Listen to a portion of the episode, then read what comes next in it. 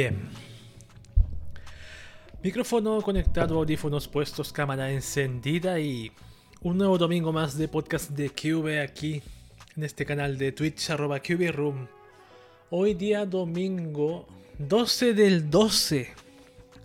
A las 12, no, son las 10 de la noche y algo.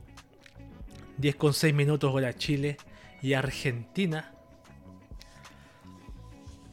Esto para empezar un nuevo podcast de QV, cambiamos la, pantalla a la otra. Wakaba para todos, bienvenidos una vez más a un nuevo stream de este canal QV Room. Hoy podcast de QV, un podcast que les trae noticias de tecnología. Oh, se me olvidó qué era. De tecnología, manga, anime, internet, manga, Japón. Tecnología, internet, manga, Japón. Tecnología, anime, internet, manga, Japón, VTubers, idols. Eso. Eso era, así de fácil. Se me olvidó, weón. Bien. Vamos, voy a enviar el puto tweet inmediatamente. Ahora es que no está capturado el navegador aquí. Voy a capturarlo ahora. Aquí está. No, no es esto. No, no es Discord. No, ahí sí. Hoy me equivoqué. más que no había nada raro ahí. Ahí sí. Ahora sí. Ya, no más hueveo con la pantalla. Voy a enviar el tweet mientras hablo una cosita. ¿Se acuerdan que yo les había dicho que yo quería hacer streaming de, de School Days? Para el día 24 de... para, ya la, madrugada del 25 de diciembre ya. Yo hoy día estaba pensando... Aunque estaba la otra alternativa de hacerlo... No hacerlo el 24 en la, en la noche, en la madrugada. Sino que también lo podría hacer en la semana previa a la Navidad. Por ejemplo, hace una semana transmitiendo anime. Veo, por ejemplo, tres capítulos diarios.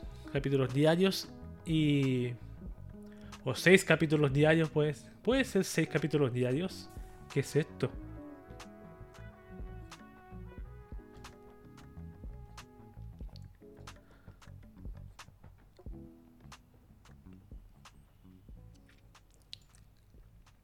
Estoy leyendo algo aquí. Una tontería. Claro, mostrar, podría mostrar 6 capítulos diarios, por ejemplo, 2 horas de anime de School Days. Porque hace una hora de School Days son 3 capítulos, son poquísimos. Y sí, esa es la, la, otra idea que tengo planeada. Quizás, no sé si será mejor o peor. No tengo idea. Así que eso lo estoy barajando. Todavía no he hecho la prueba de, Discord si funciona. Me sirve el, notebook para transmitir el sistema operativo que tengo, que es Windows 7. Para transmitir algo con audio y video. El video sí sirve, pero el audio es el problema que tengo principal. Saber si se escucha o no. Yo hice una prueba hace tiempo y me decían que no se oía. Por ejemplo, por, por mi PC con Linux no se oye. Porque en Linux no, no está esa opción para Linux del, de Discord. Bien, voy a hacer una pausita. Mientras espero. Saludo al chat. ¿Hay alguien en el chat ahí? Saludo desde acá. Una pausita y volvemos con las noticias. La primera sección del podcast de QV Noticias de Tecnología.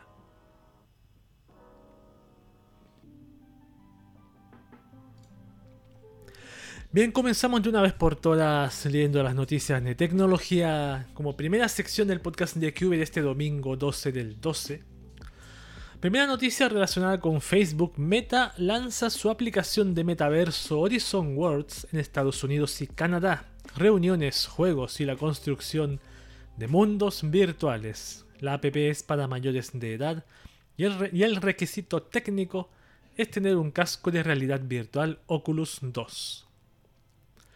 Finalmente, luego de dos años, Meta ha lanzado oficialmente su aplicación de metaverso Horizon Worlds al público estadounidense y canadiense, destinada a llegar a todo el mundo. Horizon Worlds, muy parecido a Roblox, está lejos de ser un metaverso completamente realizado como imagina el CEO Mark Zuckerberg, que lo visualiza como un futuro Internet donde las experiencias en línea, como chatear con un amigo, eventualmente se sentirían como interacciones cara a cara.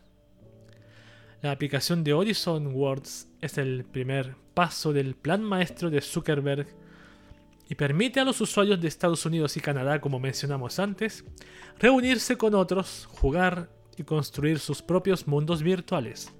Los únicos requisitos son tener 18 años y tener el casco de realidad virtual Oculus 2 o Oculus Quest 2.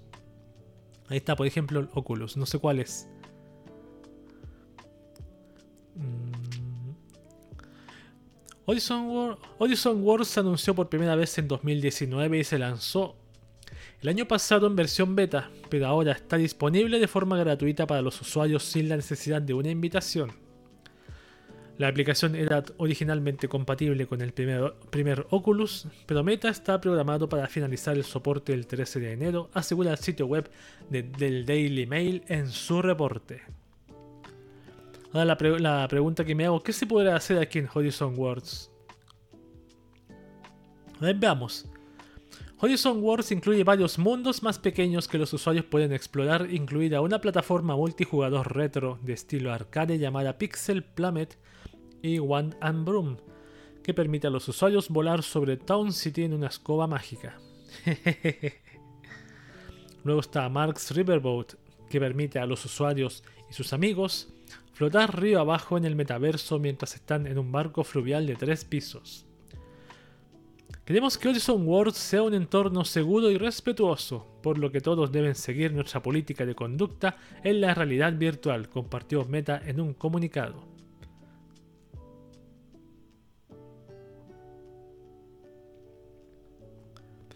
Claro. O sea, solo juegos solamente, nada, nada espectacular. O sea, claro, obviamente. Obviamente. ¿Cómo se llama? Eh, es el. Está en pañales todavía esto. O sea, Zuckerberg quiere que todos nosotros dependamos de, de, esta. de su metaverso. Que hagamos todo a través del metaverso. O sea, naveguemos, chateemos, juguemos, hagamos, trabajemos, hagamos nuestra reunión virtual yo todavía no he decidido cuál, a propósito, visor de VR para el teléfono comprarme. Tengo uno ahí, ahí, ahí, ahí pendiente. Voy a decidir luego porque para que me llegue a fin de año, porque si no me va a llegar en enero. Así que tengo que elegirlo luego. Ya. Seguimos con noticias de WhatsApp. Tengo como cuatro de WhatsApp. La primera dice, ahora todos los mensajes pueden desaparecer de manera predeterminada. A ver qué pasó aquí. WhatsApp llama a esta medida el próximo estándar de privacidad. Los usuarios tendrán la opción de hacer desaparecer fácilmente todos los mensajes nuevos que envían o reciben de forma predeterminada. Recientemente los mensajes efímeros entre comillas de WhatsApp se aplicaban de forma manual por cada chat. Ahora la habilitación es predeterminada para todos. Además, la red de mensajería le da a los usuarios la opción de que sus mensajes desaparezcan después de 24 horas y 90 días, además del periodo original de 7 días. La opción de mensajes efímeros permite tener conversaciones de una manera más abierta y honesta, recalcó Safir Khan, jefe de producto de consumo de WhatsApp. La privacidad siempre ha sido fundamental para WhatsApp lanzamos el cifrado de extremo a extremo y lo hicimos predeterminado mucho antes de que se convierta en algo estándar en la mensajería. De acuerdo con Khan, lo efímero es un nuevo estándar emergente en la mensajería. No obstante, tal y como ocurrió la primera vez en la que se lanzaron los mensajes temporales, siempre queda la posibilidad de que alguno de los usuarios puedan hacer una captura de pantalla. O sea, no es 100% infalible. Bueno, si lo hace WhatsApp, obviamente todo copia de Telegram. Es exactamente. Y a propósito de eso mismo, WhatsApp notificará cada vez que alguien haga captura a una conversación.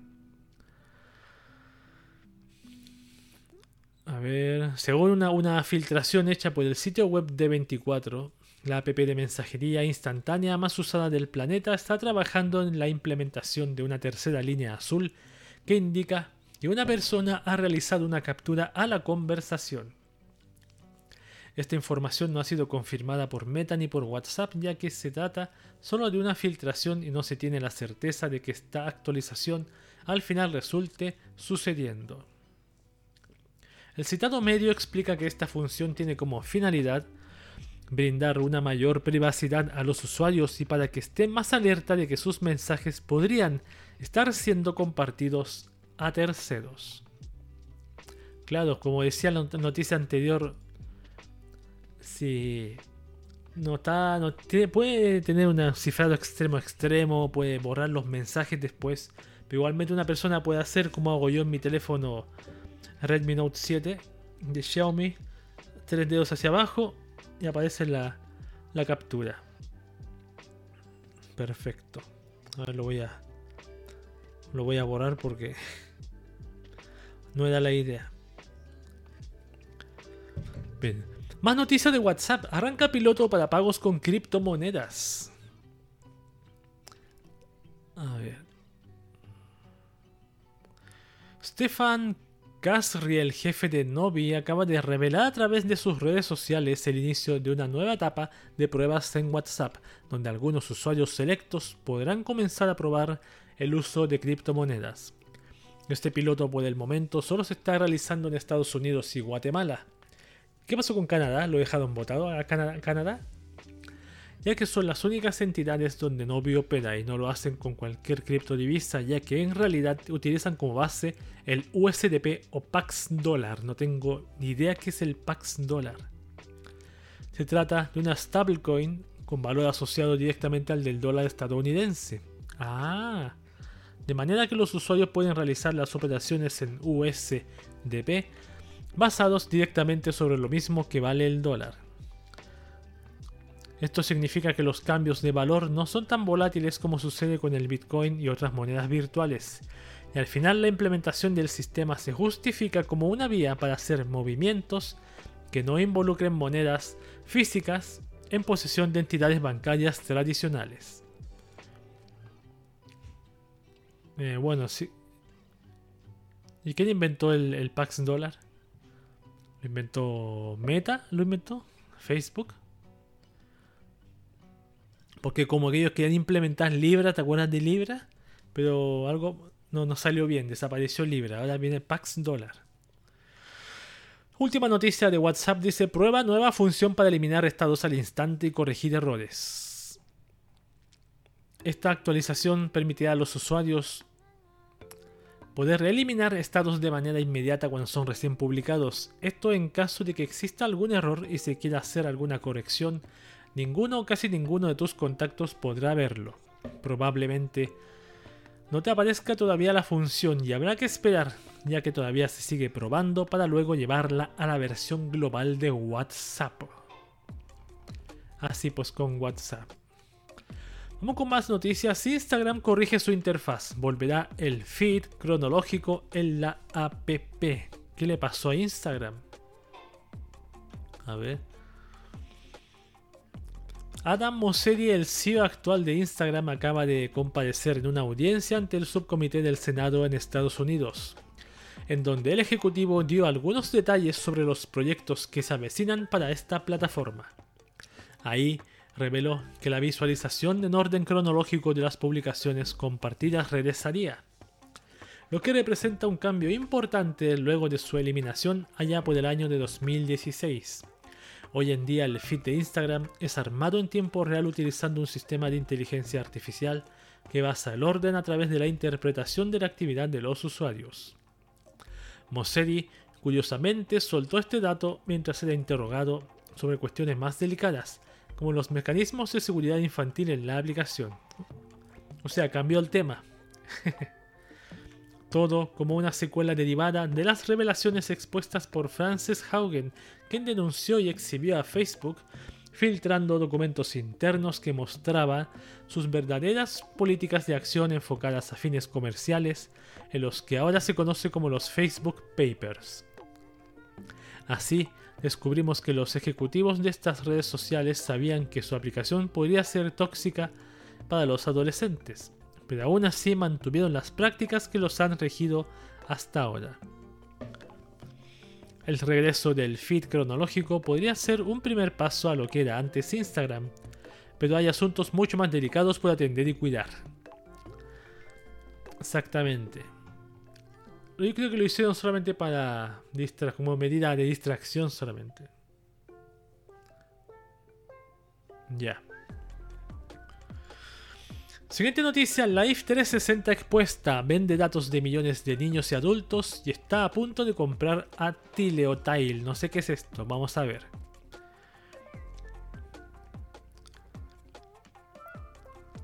¿De qué trata esto? A ver... Un explosivo metraje de The Markup acaba de exponer cómo esta compañía en realidad sería propietaria de millones de ideas, de líneas de datos, perdón, sobre los usuarios de la plataforma de seguridad familiar con el mismo nombre, y de hecho venderían dichos elementos a cualquier interesado del ramo a la menor provocación. La investigación revela que los propietarios de esta app, que cuenta hoy en día con más de 33 millones de usuarios, entre jóvenes, adultos, niños y hasta mascotas, venden diariamente los datos recolectados de ubicación de los usuarios de estas familias a aproximadamente una docena de brokers de datos, mismos que a su vez revenden esta información a cualquier compañía que se interese en comprarlos con fines comerciales y de perfilado. Xmode, Adity, SafeGraph y Cubic destacan en el reportaje como algunos de los principales socios de Life 360. Todas estas compañías se, especializan en vender información a agentes especializados en mercadotecnia digital para desarrollar anuncios dirigidos a perfiles concretos de potenciales consumidores. Ante tal situación, el CEO de Life 360, Chris Hals, tuvo que intervenir para asegurarle a la gente de The Markup que estos datos son justamente los que permiten que los servicios de la plataforma Live 360 se mantengan gratuitos, afirmando que todas las piezas de data se vuelven anónimas antes de venderlas, por lo que resultaría imposible rastrear e identificar individualmente a cada persona. Esta empresa acaba de comprar a Tile por 205 millones de dólares y ahora nos damos una idea clara de dónde salió todo ese dinero. El punto delicado es que este gadget se dedica a recolectar datos sobre nuestra ubicación GPS además de localizar objetos. La adquisición por parte de Life 360 abre ahora la posibilidad de que se comercialicen dichos datos. Este es como lo, que sacó Apple hace tiempo, ¿se acuerdan? Que una especie de, de, botón en el cual tú colocas tus llaves, las pierdes y las puedes buscar con el teléfono. Es como eso, pero una otra empresa aparte, Tile, Live 360, primera vez que oigo de ella. Ahora yo me pregunto, si esta empresa vende datos también, la, misma, ah, el mismo gadget que tiene Apple también vende datos. Ah. YouTube asegura que recibe millones de solicitudes incorrectas de eliminación de videos por derechos de autor. Dice, YouTube publicó este lunes 6 de diciembre su informe de transparencia de derechos de autor para dar información pública sobre sus esfuerzos para defender los derechos de autor de su plataforma.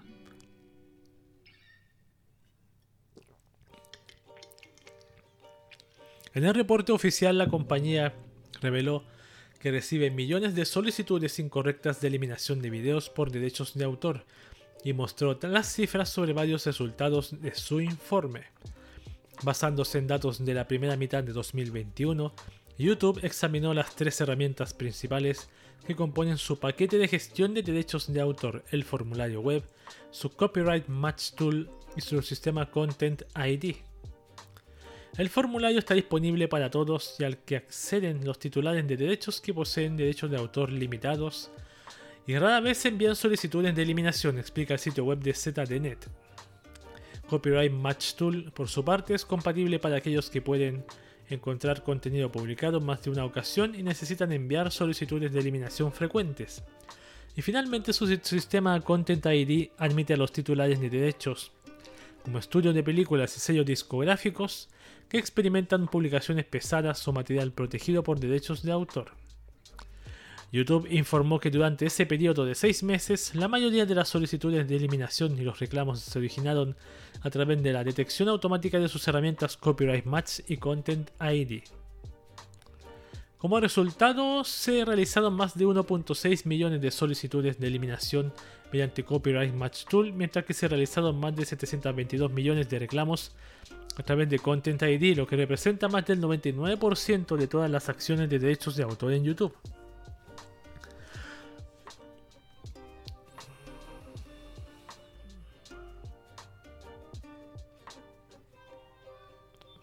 dice más del 60% de las resoluciones se resolvieron a favor de quien subió el video.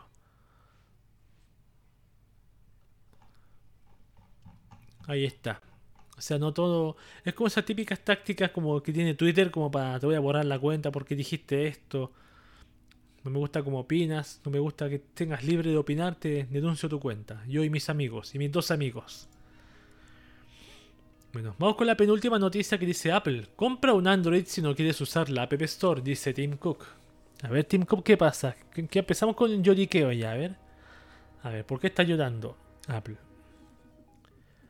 Sucedió hace un mes, pero es hasta ahora que comenzó a circular la información sobre la intervención de Tim Cook en la conferencia de Dealbook organizada por The New York Times, en donde el ejecutivo abordó el tema de la regulación de la App Store y cómo la plataforma de su competencia tiene distintas políticas de respaldo a los desarrolladores, como por ejemplo permitir que existan otros sitios aparte de la Google Play Store, derivado de lo cual Cook respondió esto.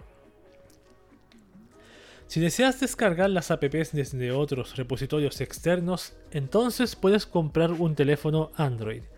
Esa elección existe cuando entras en la tienda. Si esa posibilidad es importante para ti, entonces deberías comprar un teléfono Android. Desde nuestro punto de vista sería como si yo fuera un fabricante de automóviles y le dijera a un cliente que no coloque bolsas de aire ni cinturones de seguridad en el automóvil. Nunca pensarían hacer eso hoy en día en los tiempos actuales. Es demasiado arriesgado hacer eso. Al final de esa intervención, el CEO de Apple intentó posicionar al iPhone como la alternativa que maximiza la seguridad y la privacidad de sus usuarios pero en el proceso terminó recomendándome comprar mejor un dispositivo Android si no estás de acuerdo con las políticas que rigen a la App Store. Claro, está haciendo publicidad a su, teléfono, obviamente, y tirándole mierda a Android. Nunca se me ocurría colocar un vehículo sin coches de aire ni cinturón de seguridad. Bueno, todo es hackeable hoy, el día de hoy. Todo es hackeable, hasta un iPhone. Y date cuenta que lo, mismo FBI y la NSA tienen herramientas para hackear iPhone. Esta misma empresa, la empresa israelí de seguridad que hablábamos el otro día, Pegasus, también parece que hackeaba iPhone, no recuerdo. Pero siempre está, hay algo que, que si es imposible de hackear hoy, mañana va a ser posible. Y la última noticia, Windows 11. Microsoft renueva al legendario Notepad. A ver. La más reciente actualización del sistema operativo de Microsoft liberada para los participantes de las betas como Windows Insiders en el canal de desarrolladores ha traído consigo un cambio notorio en la interfaz del legendario Notepad. Las principales modificaciones terminan confirmando las capturas de pantalla filtradas hace un par de meses donde se comenzaba a hablar de una actualización para este programa. Ahora en el Notepad tenemos una nueva barra de título que se unifica a la barra de menú. Lo termina por armonizar este aspecto con el estilo gráfico Mica que ha distinguido a Windows 11. El Notepad ahora es compatible con el modo oscuro del sistema operativo e integra también algunos con los controles de fuente. Perdón. Permite deshacer cambios a libertad y, y en más de un registro como con Word cambia sus cuadros de diálogo y mejora su rendimiento en general. Lo que hace que por fin se sienta como un programa completo de esta nueva versión del sistema operativo no como una reliquia conservada del pasado. Bueno, el blog de notas mientras sirva da lo mismo la estética. En mi opinión da lo mismo la estética. Yo no lo veo muy diferente. O sea, nada espectacular. Bueno, esas han sido las noticias de tecnología de esta oportunidad. Vamos con una noticia interesante. Este año hemos estado escasos de noticias interesantes. Pero aquí tengo una. tengo una. Dice, científicos italianos crean un robot humanoide que volará como Astro Boy. A ver, Ya de por sí la imagen se ve perturbador el robot, porque no tiene cara. Adaptar un aparato volador a un robot humanoide es el gran desafío de los científicos del Instituto Italiano de Tecnología o la WIT.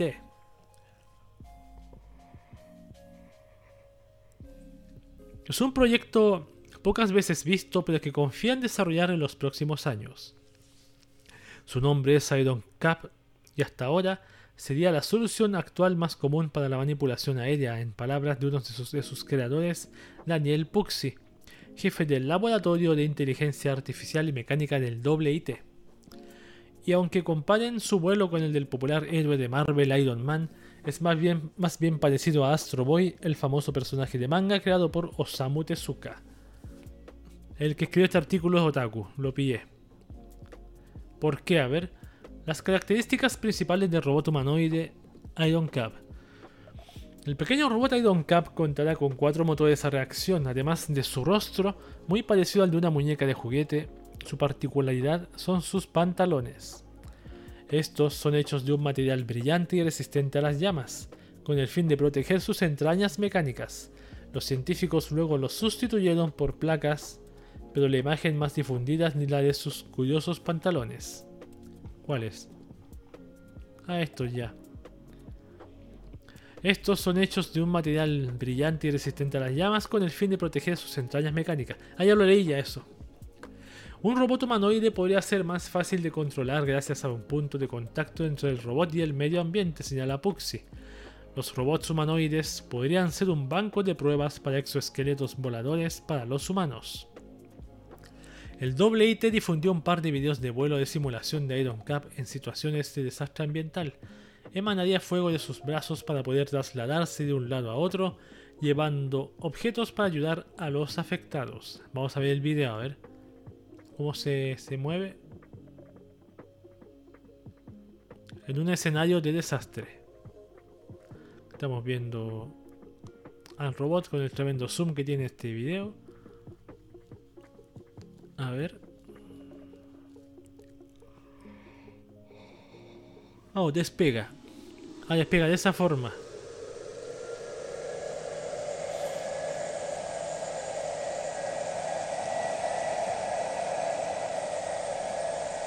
Bueno, esto es una recreación 3D, obviamente, no hay algo. No es el robot volando realmente. Pero quiero ver el, robot real volando, a ver.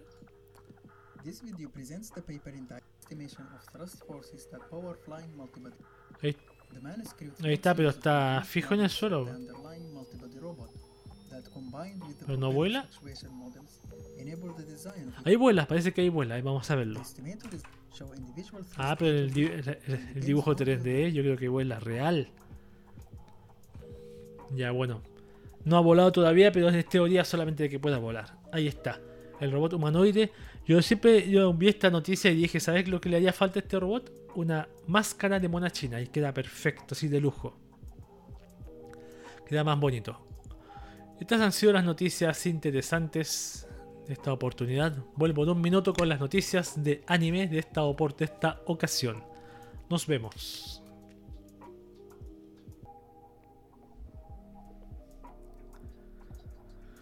Bien, estamos de vuelta acá en el podcast de QV, su podcast dominical Otaku. Eh, por lo menos, yo no sé si seguir en enero, porque en enero tengo pensado hacer arreglos aquí en la casa. Así que quizás voy a estar una semana o dos semanas sin, sin PC. O una semana creo yo, no creo que sea tanto. Y que arreglar cositas en la casa, así que voy a quizás tengo, quizás, tengo que sacar el PC, sacar el escritorio, todo eso. Bien, vamos con las noticias de anime que tengo aquí. Tengo estrenitos que se vienen para el, para el mes de enero. A propósito, falta pocas semanas para el, estreno del nuevo chart de la nueva temporada de anime que hay que leer. Así que hay que estar preparados. Tengo unos, estrenos de anime. El primero dice Anime Sono Bisque Doll. Fecha su estreno para el 8 de enero con un trailer. A ver. La web oficial de la adaptación televisiva animada del manga Sono Bisque Doll Wakoi Wasuru o My Dress Up Darling de Shinichi Fukura ha revelado un segundo video promocional que confirma que su estreno se producirá el 8 de enero de 2022, además de anunciar los que serán sus temas musicales. Perfecto. Hay una chica rubia con bonitos ojos.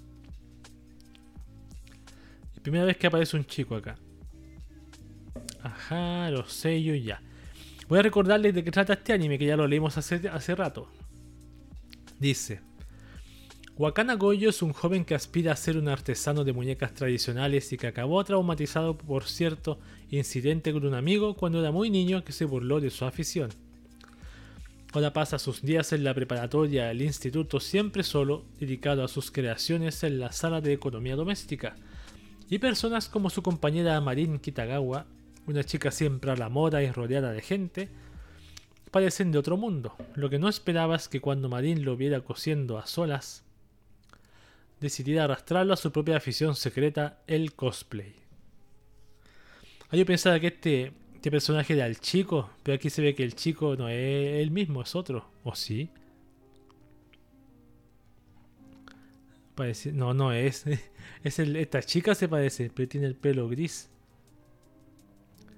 Tiene los ojos de ese personaje.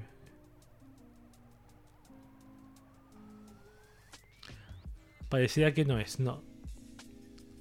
No sé, weón. No, sé. Bueno, vamos a comprobarlo después más adelante. Ojalá llegue a Crunchyroll y a las típicas mierdas. Ya.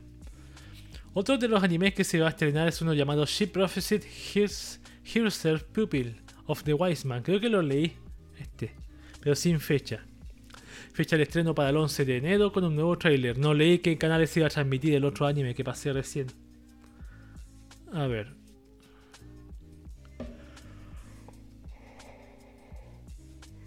Su estreno queda fijado para el 11 de enero en Tokyo MX, MBS y BS-NTV, aunque a partir del 15 de enero podrá verse en AT-X. Genial. A ver, ahí están los sellos, personajes nuevos, Yui Horie, la conozco. ¿Qué otros personajes hay? Los sellos. Hay varios más. Ya, ¿de qué trata este anime llamado She prophesied, prophesied herself pupil of the wise man. Ya. Sakimori Kagami es un joven que ha pasado cuatro años perfeccionando a su avatar en el BRMMORPG Earth Online. En el mundo del juego se hace llamar Doom, y es bien conocido en todo el mundo virtual, pero una noche antes de dormir, Kagami usa un objeto de creación de personaje que está a punto de expirar para crear su versión ideal de Doomvalve como mujer por diversión. Al despertar se sorprende al encontrarse dentro del cuerpo del avatar que creó la noche anterior y tendrá que volver a empezar desde cero. Ahora es un joven jugando como un anciano que ahora es una chica joven como el agua, que sigue siendo un anciano como que se tiene dos avatares. Mira es una bella invocadora que se identifica como la discípula de Doomvalve, pero que en realidad es Doomvalve así que goza de todas sus habilidades y de su misma forma de hablar de anciano. No entendí como que se transforma, después no se transforma, no entendí. ¿Está la chica? Ah, no, es otra. Está el personaje que estaba creando, se convirtió en anciano, no sé. No entiendo, no entiendo la trama. Bueno, ahí está. 11 de enero, ese anime. Siguiente anime. Ah, no, este no es anime. Esto lo voy a leer después. Siguiente anime que se estrena es Tribe 9, 10 de enero 2022. Este, esta serie se estrenará el 10 de enero a las 22.30 horas en Tokyo MX, llegando posteriormente a BS11 y otros canales, aunque también podrá verse vía streaming en The Anime Store, Amazon Prime Video, Abema, Giao y otros servicios. vamos a ver de qué trata este anime que es Tribe 9. Yo lo he leído antes, este es el, y el creador de Danganronpa porque tiene la misma estética de los ojos así que todos conocemos. Bien interesante.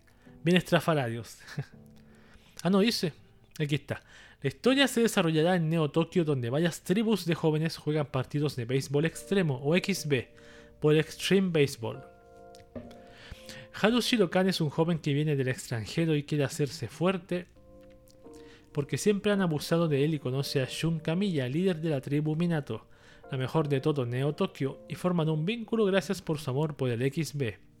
Pero pronto aparece Tenshin Otori, el autoproclamado rey de Neo Tokyo y junto a la tribu Chiyura aspiran a conquistar todo Neo Tokyo, al típico anime de deporte que en Japón inventan. Así que vamos a ver qué sucede. Pero igual genial la estética del creador de Danganronpa. Esos dibujos que tiene, los ojos sobre todo, son bien particulares. ¿Hay más estrenos aquí? Porque estoy, leyendo cosas que no son estrenos. Y aquí hay otro más. A ver, Stronger Sage with the Wicked Crest. Se estrena en enero, enero 2022. No dice cuándo. A ver. No dice cuándo. No sé por qué lo, lo tengo acá si no dice cuándo. Ah, no, sí dice. A ver, el anime se estrenará en enero de 2022. El, tiene confirmada su emisión en Crunchyroll como parte de la temporada de invierno. En Japón se emitirán los siguientes horarios y estaciones de TV.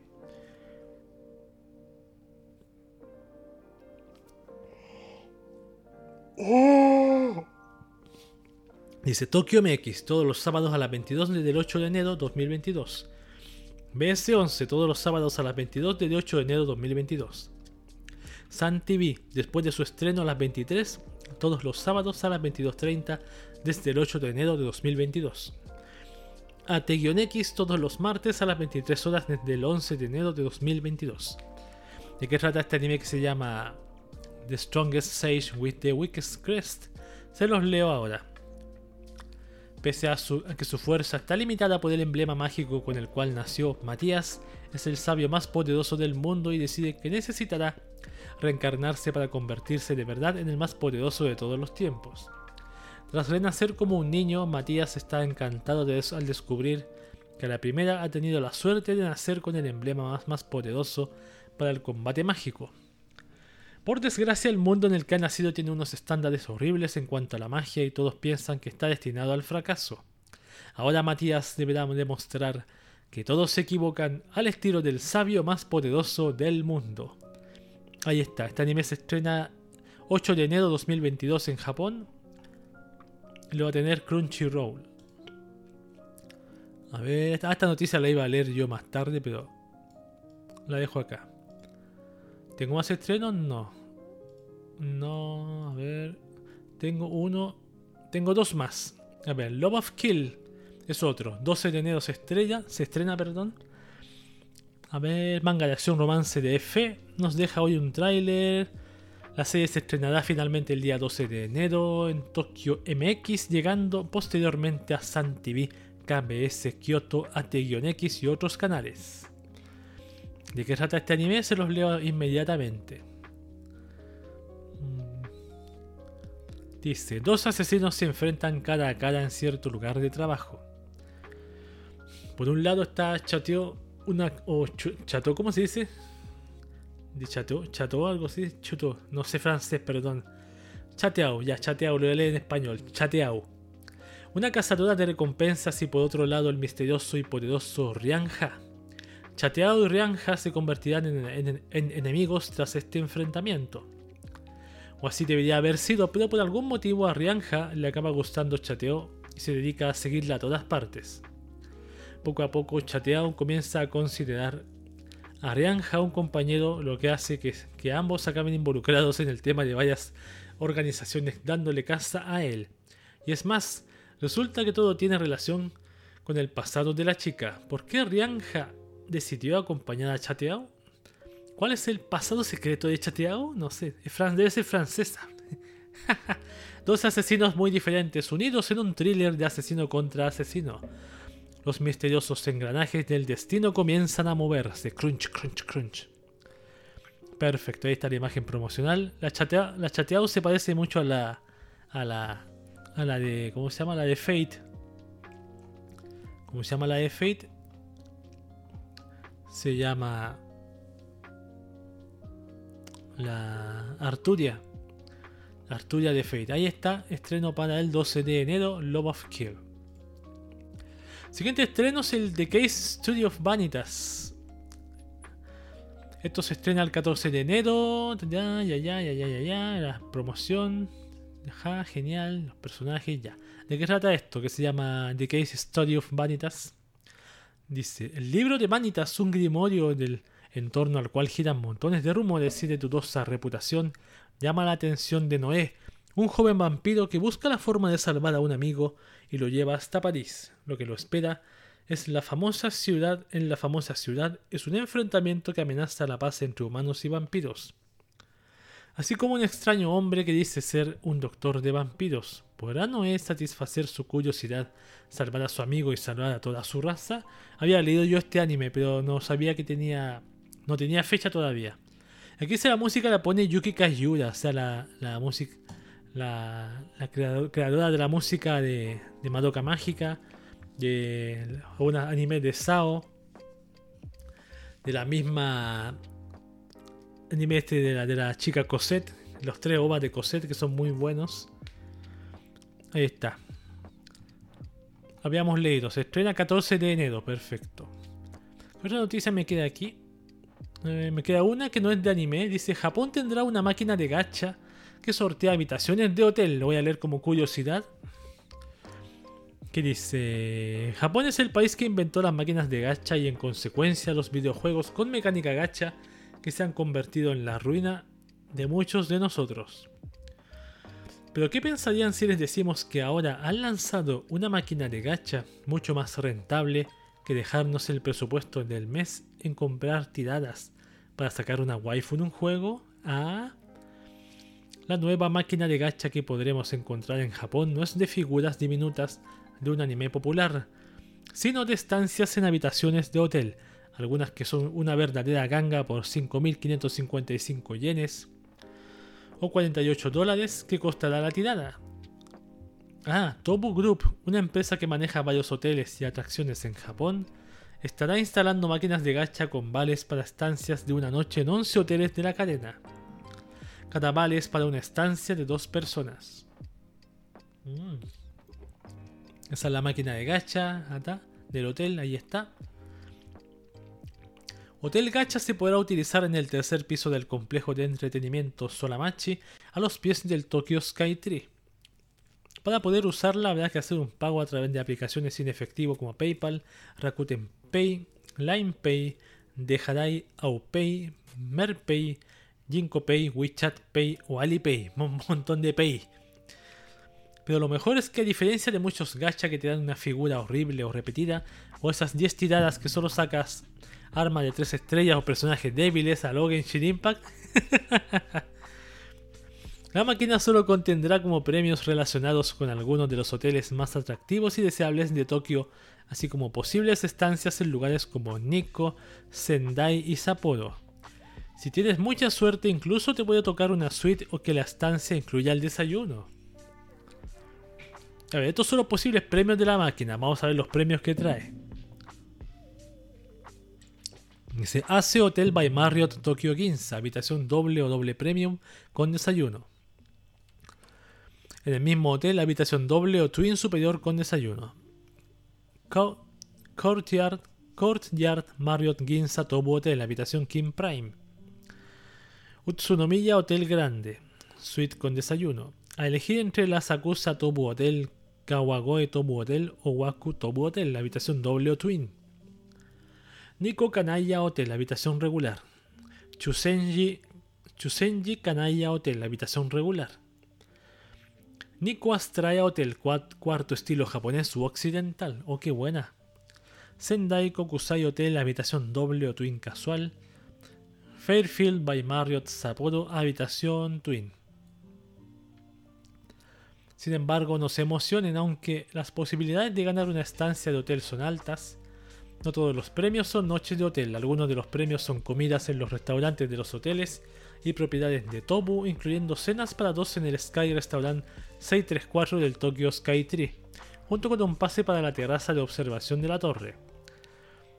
También hay vales para cenas, almuerzos, buffets o servicios de té por la tarde en el AC Hotel by Marriott Tokyo Ginza, Courtyard Marriott Ginza Tobu Hotel, Tobu Hotel Levant Tokyo y el Shibuya Tobu Hotel. Ah, ya, me aburrí de leer. Voy a una vista. ¿Cuál es el Tokyo Skytree? A ver. A ver, vamos a ver.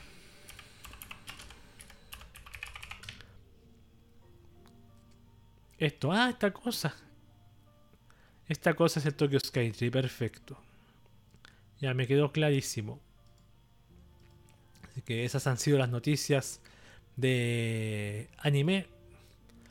Tomo una pausita y volvemos con las noticias de Japón como te adoro. Ya vuelvo.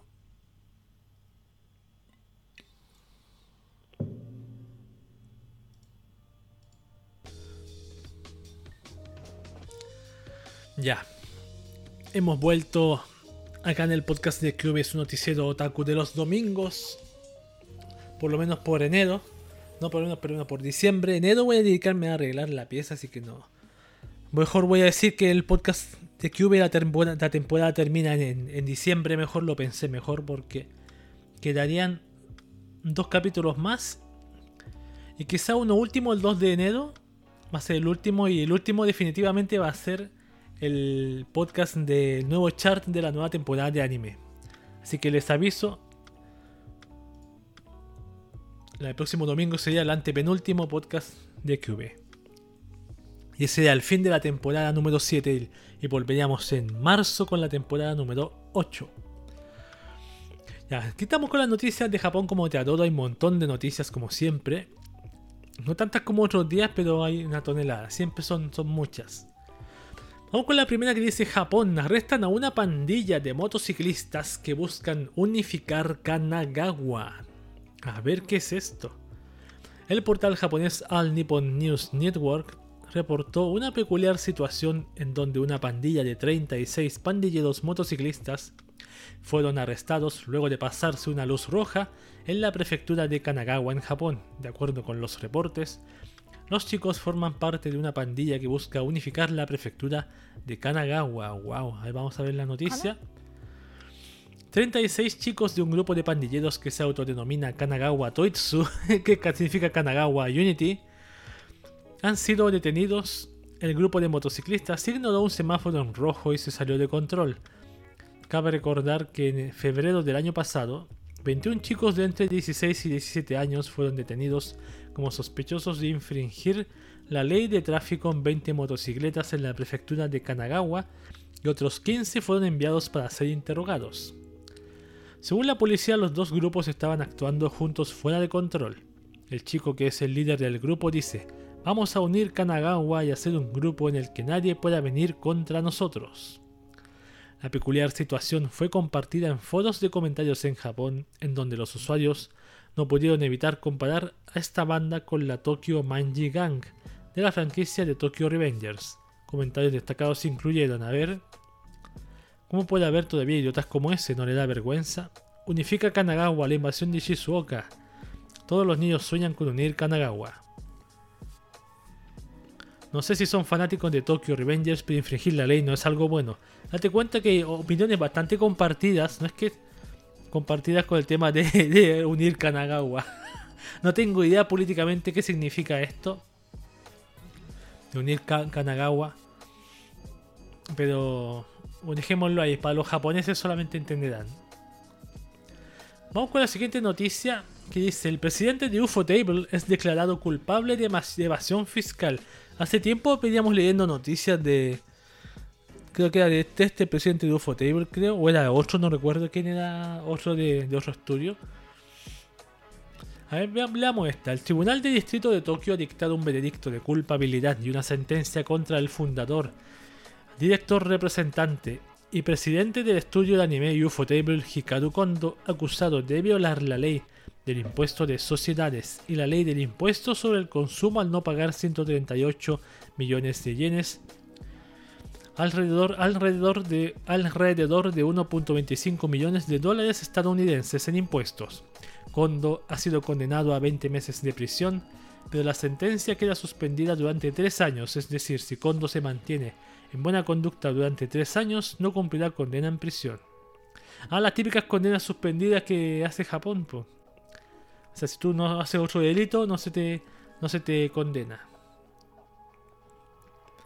El tribunal comentó que la esposa de Kondo, que actuaba como contadora de la empresa, mostró reticencias a la hora de manipular la declaración de impuestos de la empresa, pero Kondo insistió, lo que demuestra una fuerte intención de cometer el fraude. La fiscalía dijo en su declaración de apertura que Ufotable y Kondo ocultaron parte de los ingresos de las cafeterías y la mercancía de la, mercancía de la empresa entre 2015 y 2018 para amortiguar futuros descensos del negocio.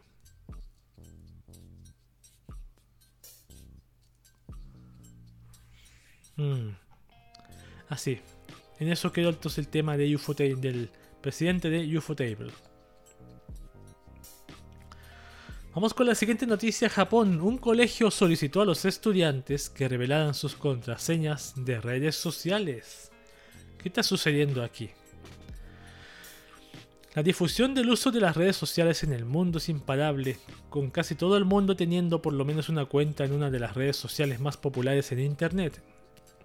Conscientes de ello, la administración de una escuela secundaria en el distrito de Nerima, en Japón, hizo una petición bastante peculiar, en un folleto solicitó a los estudiantes que escribieran sus datos de acceso a sus redes sociales.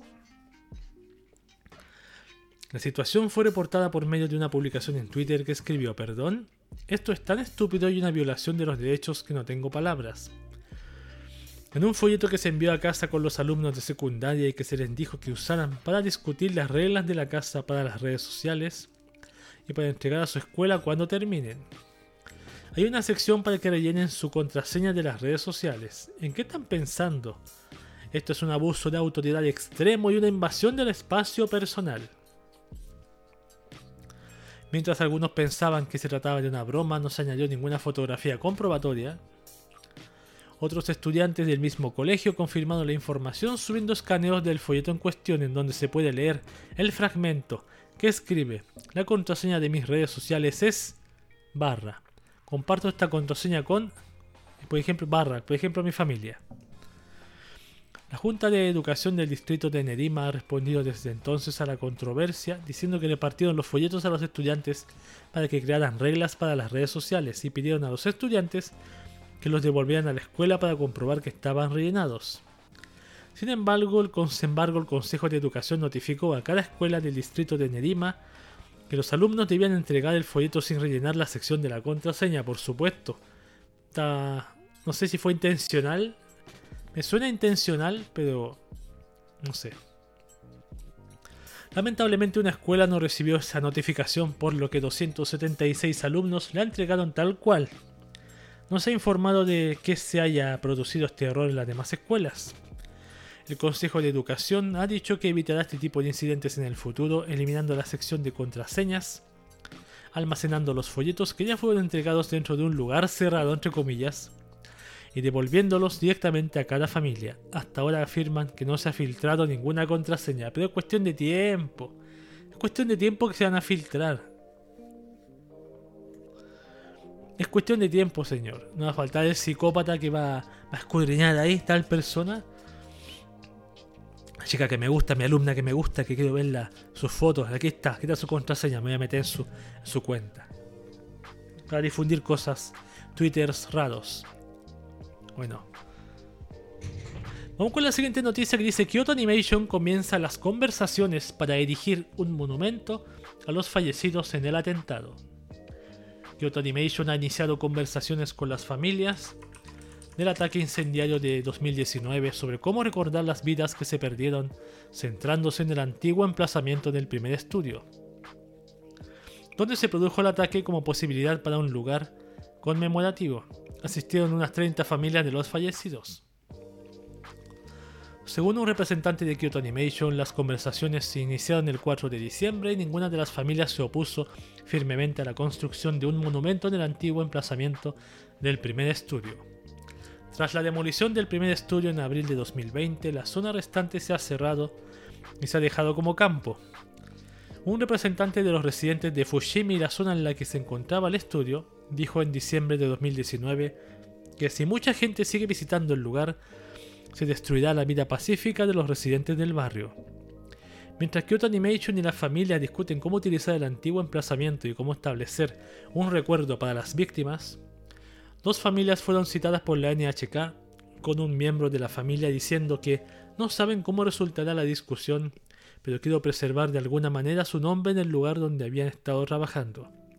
y otros miembros de la familia explicando un gran número de personas perecieron, por lo que espero que pronto se construya un monumento en el sitio como lugar de recuerdo. O sea, podríamos decir que con esos dos ejemplos, claro, no son los 30 ejemplos, los mismos familiares quieren que sean recordados los nombres de sus familias. Quieren algo que diga aquí trabajó tal persona. Kyoto Animation seguirá trabajando con las familias y el vecindario sobre qué hacer con el antiguo solar que pueda apaciguar a todos los grupos. Por otra parte, en octubre de este año se reportó que Shinji Aoba, responsable del ataque, sería sometido a una nueva evaluación, evaluación psiquiátrica para determinar si puede ser acusado por sus actos. El estado psiquiátrico de Aoba se considera el mayor conflicto del caso, ya que el veredicto depende de si Aoba pueda ser considerado responsable penalmente de lo que se le acusa de haber hecho. Claro, porque si es considerado que psiquiátricamente no estaba bien, puede ser derivado a un centro psiquiátrico y no a una cárcel. Pienso yo, porque lo que he leído en, internet de, casos normales, no de Japón, sí. No sé cómo será Japón. Pero vamos a ver. Vamos a ver qué va a pasar con los. ¿Qué va a pasar con. Con esto? ¿Qué se va a hacer? Ahora, claro, si se va a hacer un monumento aquí, en ese lugar, es obvio que va a ir gente a peregrinar allá, pues. Claro, y eso es que la, vida pacífica del barrio se ha visto entorpecida por mucha gente que va, no sé en qué sentido, a lo mejor con gritos, no sé. Conociendo cómo son los japoneses, a lo mejor les, les como se le ofende que haya mucha gente en la, en la calle, quizás. Quizás. Así que, que todos, ojalá sepamos más noticias de este tema y también del qué va a pasar con Shinji Aoba también, porque todos queremos que vaya a la cárcel. Por cada vida, mínimo una cadena perpetua por vida. 30 cadenas perpetuas, weón. Vamos a ver, por lo menos unas dos. Me conformo con unas dos. Ya.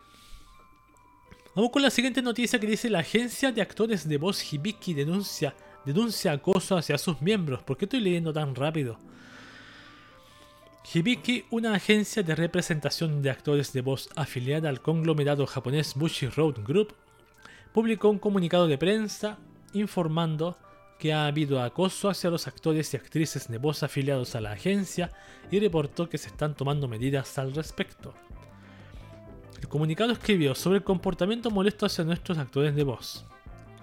Hemos visto algunos actos molestos como calumnias contra nuestros actores de voz, difusión de información falsa sin fundamento, actos amenazantes, etc. Y publicaciones continuas que exceden la moderación de estos actos. Pedimos disculpas por la preocupación que esto pueda causar a los fanáticos que se han visto expuestos a esta molestia, pero nos llevará algún tiempo poder tomar medidas, incluida la retirada de los mensajes. Gracias nuevamente por su continuo apoyo. Esta no es la primera vez que la agencia reporta este tipo de comportamiento por parte de sus seguidores. Ah. A ver. septiembre de 2020 ya había acoso grupal a miembros de la compañía. Ajá. Advertencias hasta denuncia civil a la gente. A las crisis de boa. ¿Ves que Suzuko Mimori está ahí? A Suzuko Mimori la están acosando, weón. Pobrecilla. Ay, mira, ya sabía, mira, ¿Quién más conocía? Conozco a Inaiba, Risa Sumugi. Eh, ¿Cuál más ubico? Hinaoki, Rin. Chiharu parece también lo ubico. Y los actores de voz Shuta Morishima también, hombres metidos ahí también. Daisuke Hyuga, Masahiro Ito. La Suzuko Mimori ya me dio, me dio tristeza.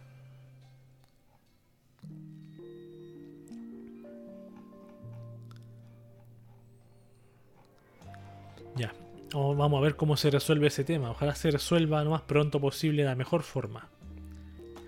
Que sea que esto sea una advertencia para que se sepa lo que va a pasar si se sigue con eso. Otra noticia de Japón dice, un youtuber reveló la forma... Bueno, ya pasamos las noticias serias. Un youtuber reveló la forma de ganar en ciertas máquinas de grúa. A ver. El portal japonés YouTube Ranking, entre paréntesis YouTube, publicó un artículo sobre un video del canal Surunaka quien describió una forma de engañar a las máquinas de grúa de la marca Bambino en centros de arcade. El video se viralizó tanto que las máquinas de esta marca fueron prácticamente vaciadas en cuestión de días, lo que llevó a su retiro del mercado. ¡Wow! ¡Wow! ¡Qué impresionante! El 3, de, el 3 de diciembre el canal de YouTube Surunaka, más de 970.000 suscriptores, popular sobre sus vídeos de máquinas de grúa UFO Catcher, publicó su propia estrategia, perdón, su propia estrategia de una marca en específico de este tipo de máquinas. Esto ha llevado a una serie de prohibiciones del uso de estas máquinas en los centros de arcade de todo el país. La máquina en la que encontró la estrategia es una máquina de probabilidad llamada Bambino. Se trata de una máquina de juego de grúa de tres puntas muy utilizada en todo el país. Ahí vamos a poner el video. Una máquina de probabilidad es una máquina en la que el establecimiento fija una determinada cantidad de dinero y la probabilidad de ganar un premio es baja si el jugador no juega hasta alcanzar la cantidad.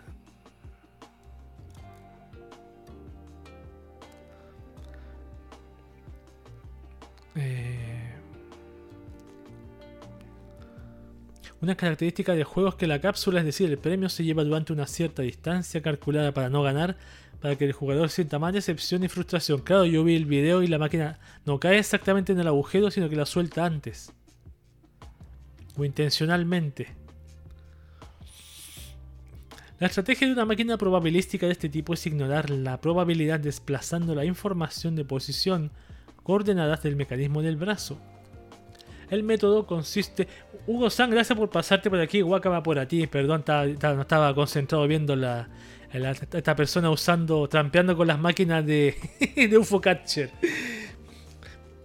Estamos leyendo una noticia que tiene que ver con una persona que parece que sabe cómo hacer que estas máquinas te den siempre los premios hackeando el sistema, hackeando el capitalismo. a ver, el método consiste en pulsar un botón antes de introducir el dinero, lo que da a la máquina la ilusión de que se ha jugado muchas veces y le permite llevar el dinero a la cifra admitida. Pulsando previamente el botón, el mecanismo... Eh, el mecanismo del brazo reconocerá que usted se encuentra lejos de la abertura y se desplazará con la cápsula en su poder durante una distancia bastante prolongada. De hecho, el mecanismo es engañado de tal forma que lleva la cápsula hasta la abertura sin importar en dónde estaba originalmente. Claro, recorre, como estamos viendo aquí, recorre más distancia la cápsula con, el, con los ganchos cerrados. Sí, pues se pueden hackear, eso estamos leyendo acá. Una persona ya, ya sabe cómo engañar a estas máquinas de una marca. De cierta marca, sí. Por ejemplo, esta. Sin embargo, es imposible capturar algunos de ellos dependiendo de la placa ROM instalada en el Bambino, que es nombre de esta máquina.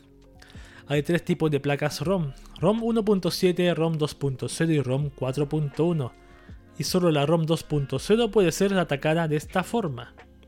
La ROM 1.7 es imposible de engañar con cualquier maniobra ya que la cápsula puede soltarse mientras el brazo se eleva o después de haberse elevado. Mira, tiene todos los análisis aquí del los números. O sea, el tipo es un.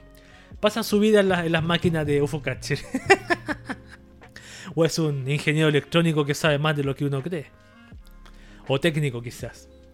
Además, la ROM 4.1 ha sido diseñada con medidas de respaldo que hacen inviable esta estrategia. Para descubrir la estrategia Surunaka, compró una ROM 1.7 y una ROM 2.0 y las estudió incesantemente en casa. Claro, él compró estos chips los revisó, los analizó con, con referencias electrónicas y las estudió para ver qué hacían. Y ahí pudo decir, ah, esta, esta, entonces esta ROM hace esto, esta ROM hace esto otro. Entonces, ¿cómo puedo saber si esta máquina tiene, tiene cierta ROM? Ahí dice, con ciertos botones. Haciendo esto, da como decía él con el botón, dejarlo apretado, te da esa información, el número que aparece ahí, me imagino yo. Número de la versión, no sé. Después de muchas prácticas en diferentes tiendas, Surunaka divide a los miembros en cuatro grupos para jugar con los bambinos ROM 2.0 en diferentes zonas de Kansai y Kanto. Mejor hay que hackear los cajeros de dinero. Parece que no sé si habrá forma porque acá en mi país solamente los, los bombardean, los bombardean o los llenan de gas o los cortan. Para eso hay que meterse al sistema operativo porque acá en Chile los cajeros usan Windows XP. Eso sí, con actualizaciones todavía, porque es una versión especial para cajeros. Continúo, puedes ganar una figura de 15.000 yenes por 800 yenes y un monitor portátil de 17.000 yenes por 1.200 yenes y ganar mucho dinero. También habrá escenas en las que se podrán conseguir los AirPods por solo 300 yenes y la Nintendo Switch y el software por 500 yenes. No tenía idea que también estas máquinas como que llegaba la Nintendo Switch. A cómo la agarran con esas tres patitas patitas delgaditas, no sé cómo lo hacen. Larga vida al Windows XP, por supuesto, sí. Exactamente. Yo lo podría tener todavía en el notebook. Tengo el Windows 7 en el notebook porque el XP ya no. Software actual ya no, no reconoce. Algunas cositas pocas. Ya. Surunaka finalmente encontró una advertencia en una sala de juegos en la que se decía que las trampas son rampantes. Pero manipular el mecanismo solo pulsando un botón no es ilegal. Claro, Gracias Selfken por tu host al Steam. No, no escuché el, la alerta, pero gracias por tu host al Steam. Bienvenido al Steam, al noticiero gracioso. Tuve que hacer muchas pruebas del del gacha, claro, tuvo que ir máquina. Imagina, considerando que él ya tiene el conocimiento base. Como te dije, tiene los chips, los compró lo analizó. No sé qué. Desde ser un fanático, no sé, no tengo idea. Porque el canal de YouTube de él trata de ese tema, el que se dice aquí Soronaka el canal YouTube Ranking YouTube. ¿eh? Ah, no, el canal Surunaka, perdón, me equivoqué. Trata de ese tema. Y claro, pues después probarlo, ir a las máquinas, gastar dinero, calcular si es rentable, si no es rentable, le acerté o no acerté. Es prueba y error constante. Ya, el premio final de Surunaka estaba valorado en 1.068.500 yenes, cuando el grupo solo gastó 105.500 yenes en sus participaciones, ganancias del 918,8%. 912,8%, perdón. Pocos días después de la publicación del video, las máquinas ya habían sido vandalizadas en centros de arcade de todo Japón y muchas tiendas han dejado de operar a la marca Bambino. ¿Tan rápido? Se espera que en el futuro se tomen contramedidas en la industria del juego de la grúa. Esta es la primera parte del video. En la siguiente entrega, un, empleado sospecha que el jugador ha ganado mucho dinero y llama a la policía. Esta segunda parte se estrenará el 10 de diciembre a las 18 horas y todas las miradas están puestas en la secuela. Wow, si viene segunda parte, se llevan a la cárcel a Surunaka. Me está ganando figuras de qué son de. Esa parece que es de Keion. La, la, la, la Rui. Una de esas, me, la encontré parecida. Y se la llevó todo, weón. Casi se llevó todo. Ah, no, no, es de Keyon, la confundí. Yo nunca he jugado estos juegos de. ¿Ustedes han jugado estos juegos de grúa? Yo nunca, nunca he jugado. En el supermercado hay uno, pero no. Ahí sí, por fin acertó. Bravo. Ah, son figuras de. No me acuerdo qué anime. La Switch, se ganó una Switch, weón. De lo que es ganarse una Switch, venderla es ganancia. Yo sí. Parecen de que lo, confundí con el uniforme. ¿Y hayas ganado? No. A lo mejor sí hay gente que tiene suerte, pero yo nunca he jugado uno de estos juegos de. Es que yo he visto los que hay en mi, barrio hay de un solo botón, no son como esa que tiene dos botones. Y vamos a ver cómo hackeó, hackeó el sistema. No gané nada. Pucha, qué pena. Pues mira, juegos incluso de Nintendo Switch. Ya, es el, es el de color amarillo. El, ¿Cómo se llama? ¿Light? No recuerdo.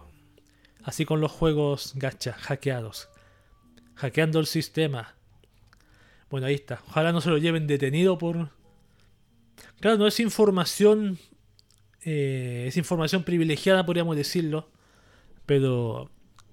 Algo más a tener que hacer las máquinas ahí. Quizás no van a mostrar el, visor donde aparecen los números. Ahí, ahí podrían, eso podrían hacer, podrían tapar esos visores para que no se vea nada.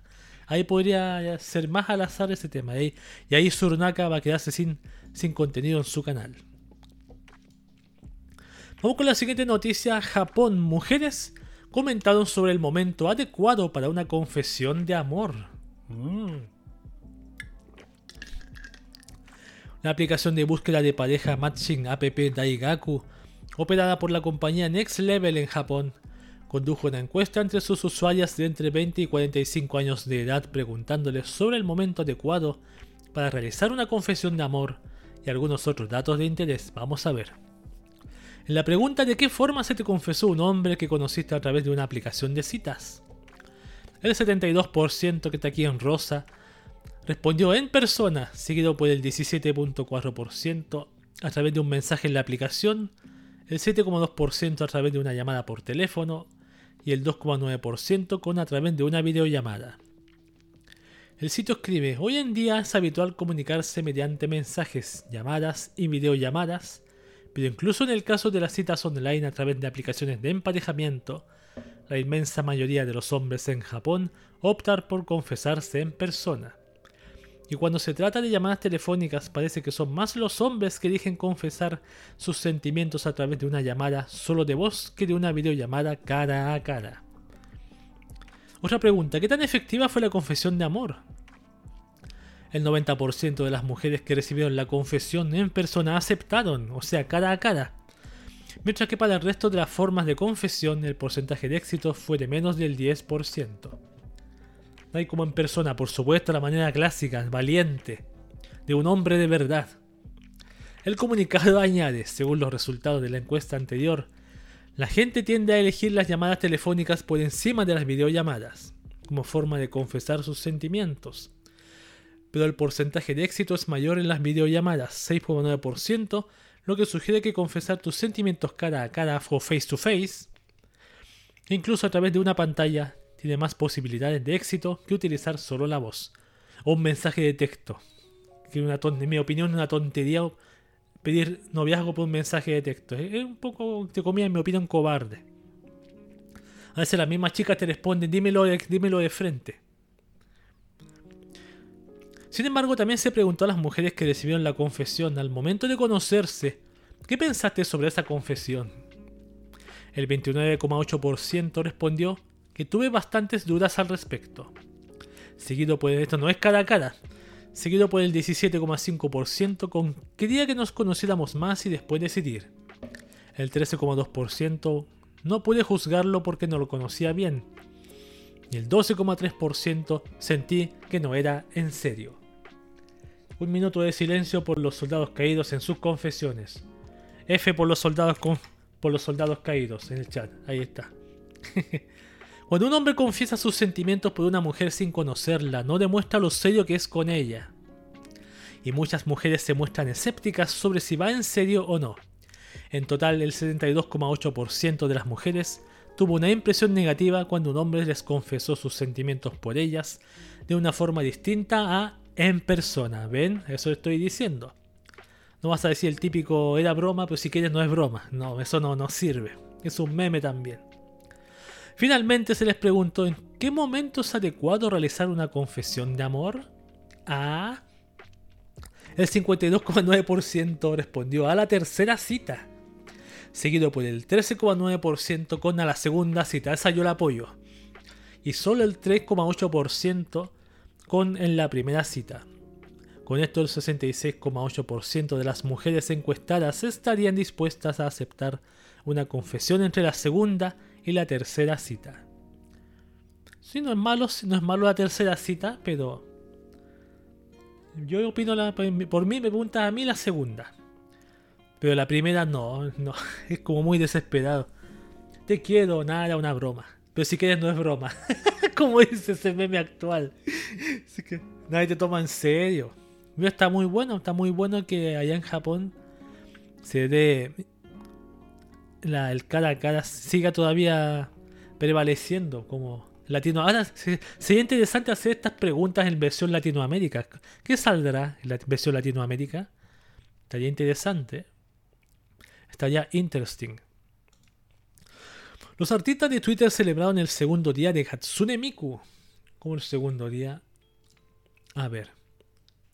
¿Qué pasó aquí? Allá.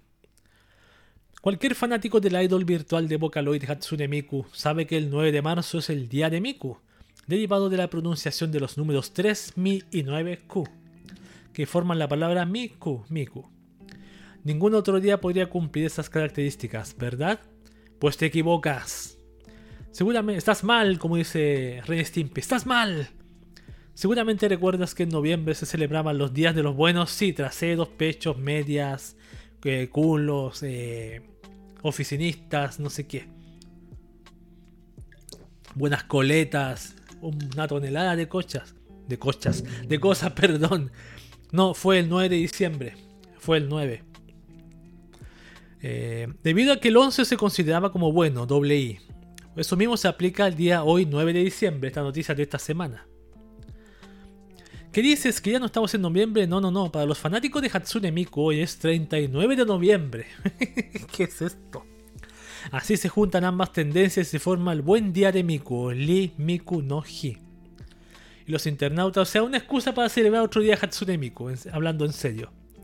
Y los internautas y artistas de Twitter no tardaron ni un segundo en llenar las redes sociales con ilustraciones para celebrar la ocasión acompañadas del hashtag respectivo. No está de más mencionar que Miku tiene una canción llamada precisamente 39 en colaboración con Sasakure.uk. Ah, es por eso, por el 39. Bueno, ahí está. Imágenes de Hatsune Miku, las que, las que no sacaste el, el, el, ¿cuándo? el 3 de marzo o el 9 de marzo, las sacas ahora. Tonelada de imágenes. Yo cuando fue el cumpleaños, ¿Cuándo fue en marzo el cumpleaños? No recuerdo. 9 de marzo, el día, perdón. No es cumpleaños, el día. El día de Miku, perdón. Cumpleaños fue hace poco. Había toneladas de imágenes de Miku. Aparte que el Willy le daba retweet a cada imagen. Mira, está buena. Imagen de Hatsune Miku. Y otra cosa es el día de Miku en marzo. Genial. Genial. Así con las excusas. Lo bueno es que ya pasamos noviembre y no hay, y más días del día de las buenas coletas. Se terminó todo eso. De las buenos traseros, buenas medias, buenos muslos, un montón de días. Una tonelada de días. A ver cuál viene ahora. Ah, esta. Sí. Bueno, esta noticia es la previa del final de las noticias que, de Japón como teatro y comienzo de las noticias que nos ponen Horny. Está como entre medio ahí en la mitad. El día de la waifu, claro. ¿Cuál será el día? ¿Existe el día de la waifu? ¿El día del anime será? Gotubo no Hanayome, las quintillizas inspiran una línea de calzoncillos. Esto me pareció un poco bueno, grotesco y pervertido cuando lo vi hoy día. Dije, la voy a incluir acá. Me dicen qué opinan. La compañía Premium Bandai anunció una colaboración con la franquicia multimedia de Kotobu no Hanayome de Quintessential Quintuplets en el lanzamiento de una línea de calzoncillos basados en cada una de las quintillizas, a saber, Ichika Nakano, Nino Nakano, Miku Nakano, Yotsuba Nakano, Itsuki Nakano. Yo conozco a Yotsuba por, por, la cosa verde que tiene acá. Nino creo que es esta, o esta no recuerdo, se me olvidó ya. Los calzoncillos muestran por la parte frontal un diseño del manga, mientras que la parte trasera muestra un diseño del anime. Ah, el producto perfecto para esa primera cita. ¿Te imaginas? Oh, eres fan de las quintillizas. Punto para ti. Los productos están disponibles para reservación en el periodo comprendido del 10 de diciembre de 2021. Aquí se ven. Al 16 de enero de 2022 en el sitio oficial del distribuidor, mientras que su lanzamiento está programado para el mes de marzo de 2022 el paquete con los 5 calzoncillos son boxers, con de boxers cortos. Está disponible en distintas tallas. Y tendrá el precio de 3.850 yenes, alrededor de 34 dólares estadounidenses. O sea, tú compras un paquete y te dan los 5 al tiro, las 5 ropa interiores al tiro, de inmediato. Me están, por ejemplo, diseños del manga. se ven, se ven raros. Yo veo esto y se me ocurre una, una perversión que no voy a decir. No sé si a ustedes encajan conmigo, pero no lo voy a comentar por, por sanidad mental. Por ejemplo, aquí está al frente el dibujo del manga, y este es el dibujo del anime. No, se, ve muy, muy raro, muy raro.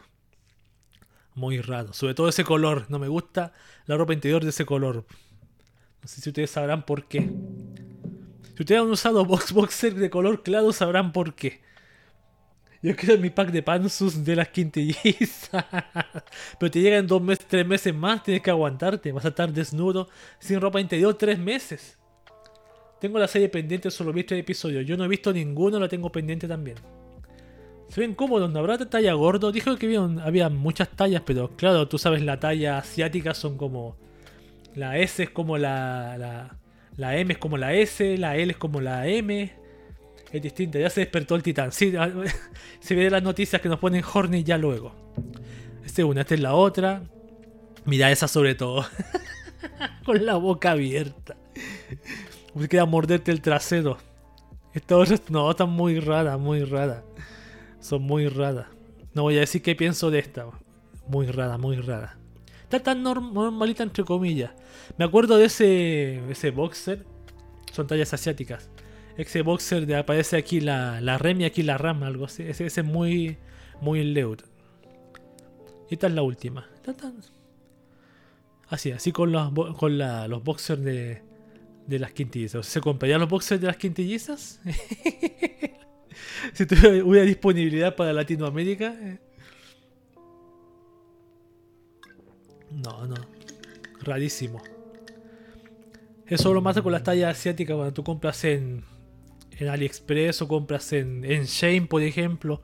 Ahí tienes que fijarte mucho, dice, por eso dice las medidas, las tallas, todo. Yo nunca he comprado en Shane, se supone que iba a comprar en Shane este año, nunca compré nada. no me dice ni mi cuenta. Ya.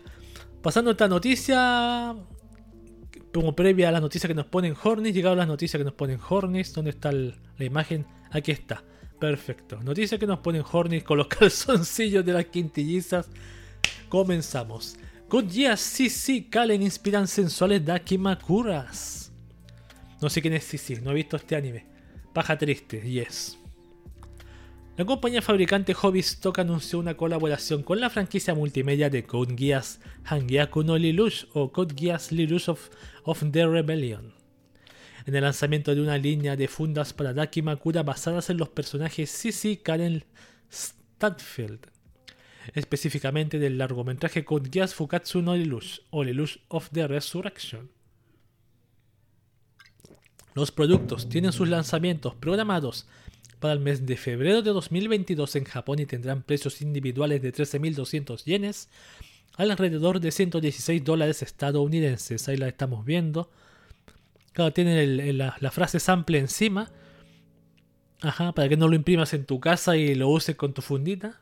Sí, pues tienes que pagar, pórtese bien. Ahí está la versión de espalda, la versión de frente. Versión de espalda, versión de, estómago. Ahí están bien bonitas.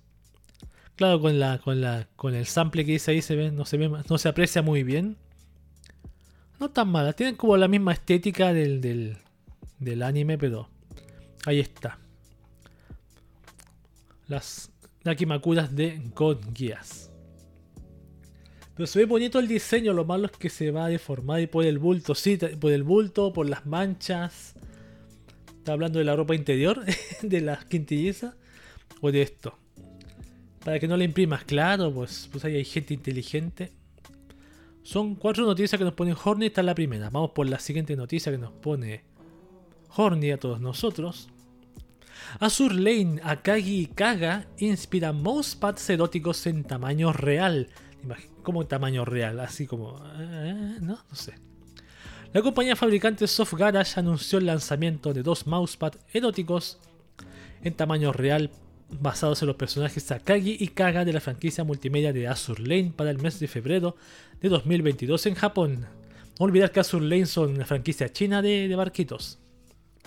La compañía describe los productos como sigue, a ver.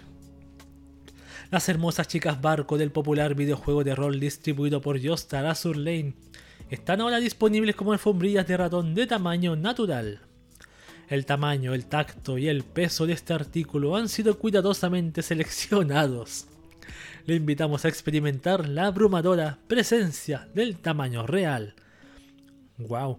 El mousepad de Akagi tiene un ancho de 380 milímetros y un largo de 450 milímetros y una elevación de 110 milímetros.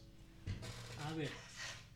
Ancho, o sea, más, más grande que esto. ¡Wow! Tremendo mousepad. Y si eso, si eso eran 30 centímetros, imagínate. Tiene un peso de aproximadamente 1, 1,400 gramos, o sea, un kilo 200 de los cuales son solo de los pechos. ¡Wow! Pesan un kilo. Un kilo de pechos. Y tendrá un precio de 25.300 yenes, alrededor de 223 dólares estadounidenses. El producto estará disponible para reservación en el sitio oficial del distribuidor en el periodo comprendido del 17 de diciembre de 2021 al 10 de enero de 2022. Jovia, gracias por tu follow, Jovia. Por fin veo la alerta. Sí, lo arreglé, lo arreglé. Por fin se ven las alertas de mierda. Yo me he preguntado por qué no se ven las alertas, Sonaban los sonidos, pero no se veían las alertas, pero ahora ya lo corregí. Real es ese pal, entonces va a pesar como 3 kilos. Sí, uno pesa un kilo 400. Ahí está, por ejemplo. Son tamaño real, o sea, son como así. Wow, tienes que pasaste. Ahí está una. No sé quién es quién, no sé quién es Kaga, no sé quién es Akagi. Soy ignorante de la franquicia Azur Lane. Perdónenme, no antojar. Sí, es que este hora de antojación, pues hora de noticias que nos ponen Horny. Llegaste justito a las noticias que nos ponen Horny de Japón. Sí, son gigantescas. Mira, mira, mira, está a la altura. Incluso puede servir incluso para, para dormir, te pones así y duermes blandito, con bonitos sueños. El mousepad de Kaga, hazte la Kagi, perdón. El mousepad de Kaga tiene un ancho de 380 milímetros, las mismas medidas, las mismas. Tiene un peso aproximadamente lo mismo, ya, el precio lo mismo, está disponible lo mismo. Ahí está la otra. Es como una especie de, de Kitsu con muchas colas. Creo, ahí está. También tamaño gigante. XXXL. Los mousepad, claro. Los mousepad, claro. Por supuesto, ¿ves? Y la altura, una altura considerable para decirle adiós al túnel carpiano. Le tiras adiós al túnel carpiano, pero te da túnel carpiano con otro tipo de movimientos. Y para que siempre tengas la mano en el rat una mano en el ratón y la otra en el, mesón. En el mesón, por supuesto. Ahí está, Azur Lane, sus mousepad. Además que uno encuentra este tipo de cositas en City Japan. Uno de estos, de, más que uno, ve por ahí en City Japan un mousepad. A veces hay cositas yo he visto ahí cuando estaba viendo las Minami. Que todavía no me compro la Minami. Hay cositas así, pero no, no muchas, pero hay cositas de, vez en cuando. Ahí están los mousepads para prevenir el túnel carpiano, esa es la excusa. Toadu Kagaku no Railgun Mikoto Misaka se viste de conejita para una nueva figura. Ha habido pocas noticias Horny esta semana, pero todos sabemos estamos en fecha navideña, el espíritu navideño ha, ha, coercionado este tipo de inspiraciones. La compañía fabricante Frin, que siempre ya es habitual por aquí, a través de Good Smile Company, anunció el lanzamiento de una figura a escala 1-4 basada en el personaje Mikoto Misaka Bunny Version Second, de la franquicia multimedia de Toadu Kagaku no Railgun o Ascertain Scientific Railgun para el mes de septiembre de 2022 en Japón. Ahí está la figurita. No tiene esas medias que me encantan. Se ven muy genial. Se ven de lujo, weón. La compañía describe el producto como sigue: el ganso navideño. Aunque aún no veo el anime. El anime de. Sí, yo tampoco, tampoco lo he visto. Yo no, no, no, me, no me llamó la atención mucho el anime de, de Azur Lane porque lo encuentro que las monas son muy antojadizas. Muy antojadizas. Cambio, el, otro, el Canta de Collection, lo considero más normal. Algunas sí, otras no. Como que el Azur, el, el Canta de Collection más planitas. Azur Lane más pechugoncitas, no sé. Típico de China. Flaquita, pero uff. La compañía describe el producto como sigue de la popular serie Toadu Kagaku no Railgun T. Llega una figura de estilo conejita de la protagonista Mikoto Misaka. La figura a escala 1.4 cuenta con mallas de red reales para un aspecto y una sensación de realismo. ¿Cómo lo harán? Que queda tan perfecto. El traje negro de conejita de Mikoto sirve para resaltar ya, ya su esbelto físico y resalta en su encanto único. Aunque no su pose es sencilla, sus hermosas piernas y su cuerpo seguro que impresionan. No dejes de añadirla a tu colección. Me encanta esa frase, como la dijeron acá. Con esa frase tú compras, compras la figura. Lo que sí estoy viendo acá, después voy a hacer su comentario, no lo voy a comentar ahora. El producto tiene una altura de aproximadamente 450 milímetros, precio de 31.900 yenes, alrededor, de 280 dólares estadounidenses, me traba la, lengua, y se encuentra disponible para reservación en el sitio oficial del distribuidor en el periodo comprendido del 9 de diciembre de 2021 al 13 de enero de 2022. ¿Y cuándo llegaba esto? Septiembre de 2022, wow, como 11 meses después. ¿Valdrá la espera tan, tanto la espera? Lo otro que estaba notando también esta figura que tiene como, también para los fetichistas de axilas, está bueno. tiene axilas depiladas y levantadas. No, está muy bonita, muy bonita. Muy, una, muy bonita la figura. No, el tema de las medias lo encuentro, encuentro bonito. Esa estética. Claro, por detrás se ve cómo lo hacen, hacen como un. Como hacen el tema de que las medias se vean tan realistas. Ahí está. Vamos con la última noticia que nos pone Horny, Horny, Hornis. ¿Dónde está la, imagen? Ahí está. Horny, Horny, Hornis. 280 dólares, claro. Ahí está. Es que la franquicia es de los 90. Falta los impuestos, sí, por supuesto el envío, el barco, todo eso.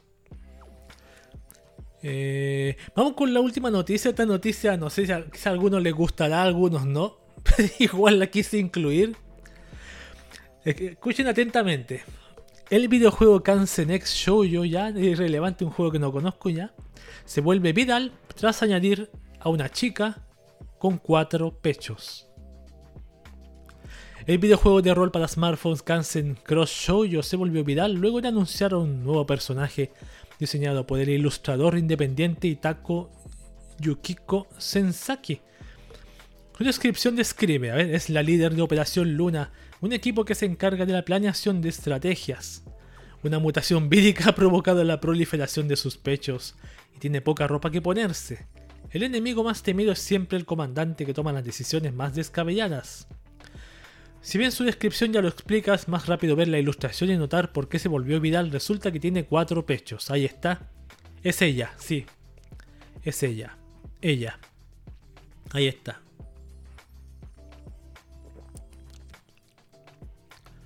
La publicación no pasó desapercibida y han acumulado más de 5.500 retuiteos. Ese anime fue un error, doble teta, doble poder. Creo que he un nuevo fetiche. Claro, no tienes mucho. No vas a tener mucho material, lamentablemente. No me quiero imaginar su dolor de espalda y así. ¿Qué, perdón? Si eres así, por favor envíame un mensaje directo. ¿Qué onda este tipo cree que las monas son reales?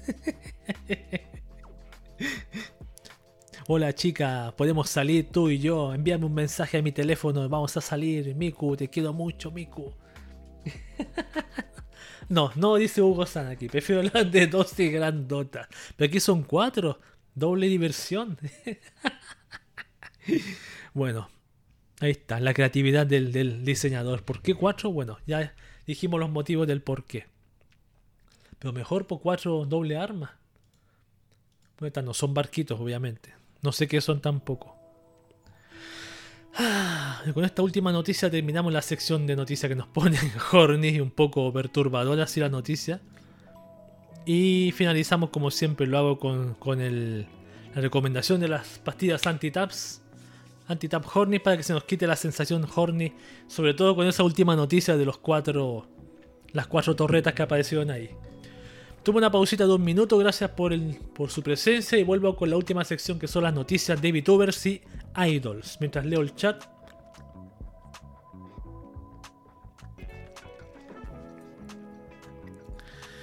Estamos de vuelta en el podcast de Cube, su noticiero Taku dominical.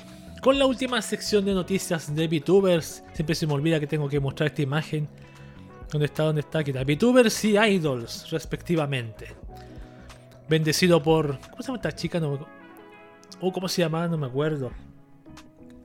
No, no me acuerdo, me olvidé. Pero el manga es Oshinoko. Oshinonoko, algo así, no recuerdo. Bien. Primera noticia, la semana pasada, ¿se acuerdan que habíamos leído la noticia de que, supuestamente Kizuna Ice iba a retirarse, no sé qué? Bueno, y yo estaba buscando la, noticia que leí, era esta, pues, apareció esta semana. Dice, la youtuber virtual Kizuna Ai suspenderá actividades en febrero de 2022. Tal como había sido anunciado. Ay, rip, ay, rip. Racing Peace, ay. Tal como había sido anunciado previamente, la youtuber virtual Kizuna Ai realizó una transmisión especial con motivo de su quinto aniversario de actividades en donde ofreció un importante anuncio para sus seguidores. En esta transmisión, la youtuber virtual informó que suspenderá sus actividades indefinidamente a partir del 26 de febrero de 2022, después de su próximo gran concierto aparentemente, para entrar en un proceso de actualizaciones. En el video, ahí mencionó, voy a leer. El 1 de diciembre yo, Kizuna Ai, celebraré el quinto aniversario de mis actividades. Sí, en el stream del quinto aniversario anterior anuncié algo muy importante. Estoy seguro de que sorprendió a todos, así que ¿cuál fue el gran anuncio? El 26 de febrero de 2022, después de mi concierto Hello World 2022, me iré a dormir indefinidamente. Para los que se preguntan, ¿dormir? ¿Qué quieren decir con eso? What is this? What's going on? En pocas palabras significa que haré un paréntesis indefinido. Esto es algo muy importante para mí y para todos los que me apoyan. Para aquellos que no han visto la transmisión en vivo, me gustaría declarar la información correcta aquí también. A ver, soy una superinteligencia artificial inteligente, así que he preparado este video de antemano. A mimir, exactamente, van a apretar el botón de reset o el de, el de power, no el de power, el de power. Estoy muy orgullosa de mí misma, creo que mencioné por qué voy a hacer una pausa indefinida en la transmisión en vivo que acabo de hacer. En comparación con hace 5 años, cuando empecé mis actividades, el mundo se ha vuelto gradualmente más cómodo con la existencia virtual y la gente que tiene sus propios avatares. Eso me hace muy feliz. También me ha dado la oportunidad de replantearme mi identidad. Ya no soy tan rara. Me desperté dentro de un espacio blanco sin saber quién lo había hecho. Empecé de cero y por eso quise averiguar por qué había llegado a existir. Se refiere al primer capítulo, los primeros videos de Kizuna en donde aparece en un espacio en blanco. A ver. Vamos a buscar.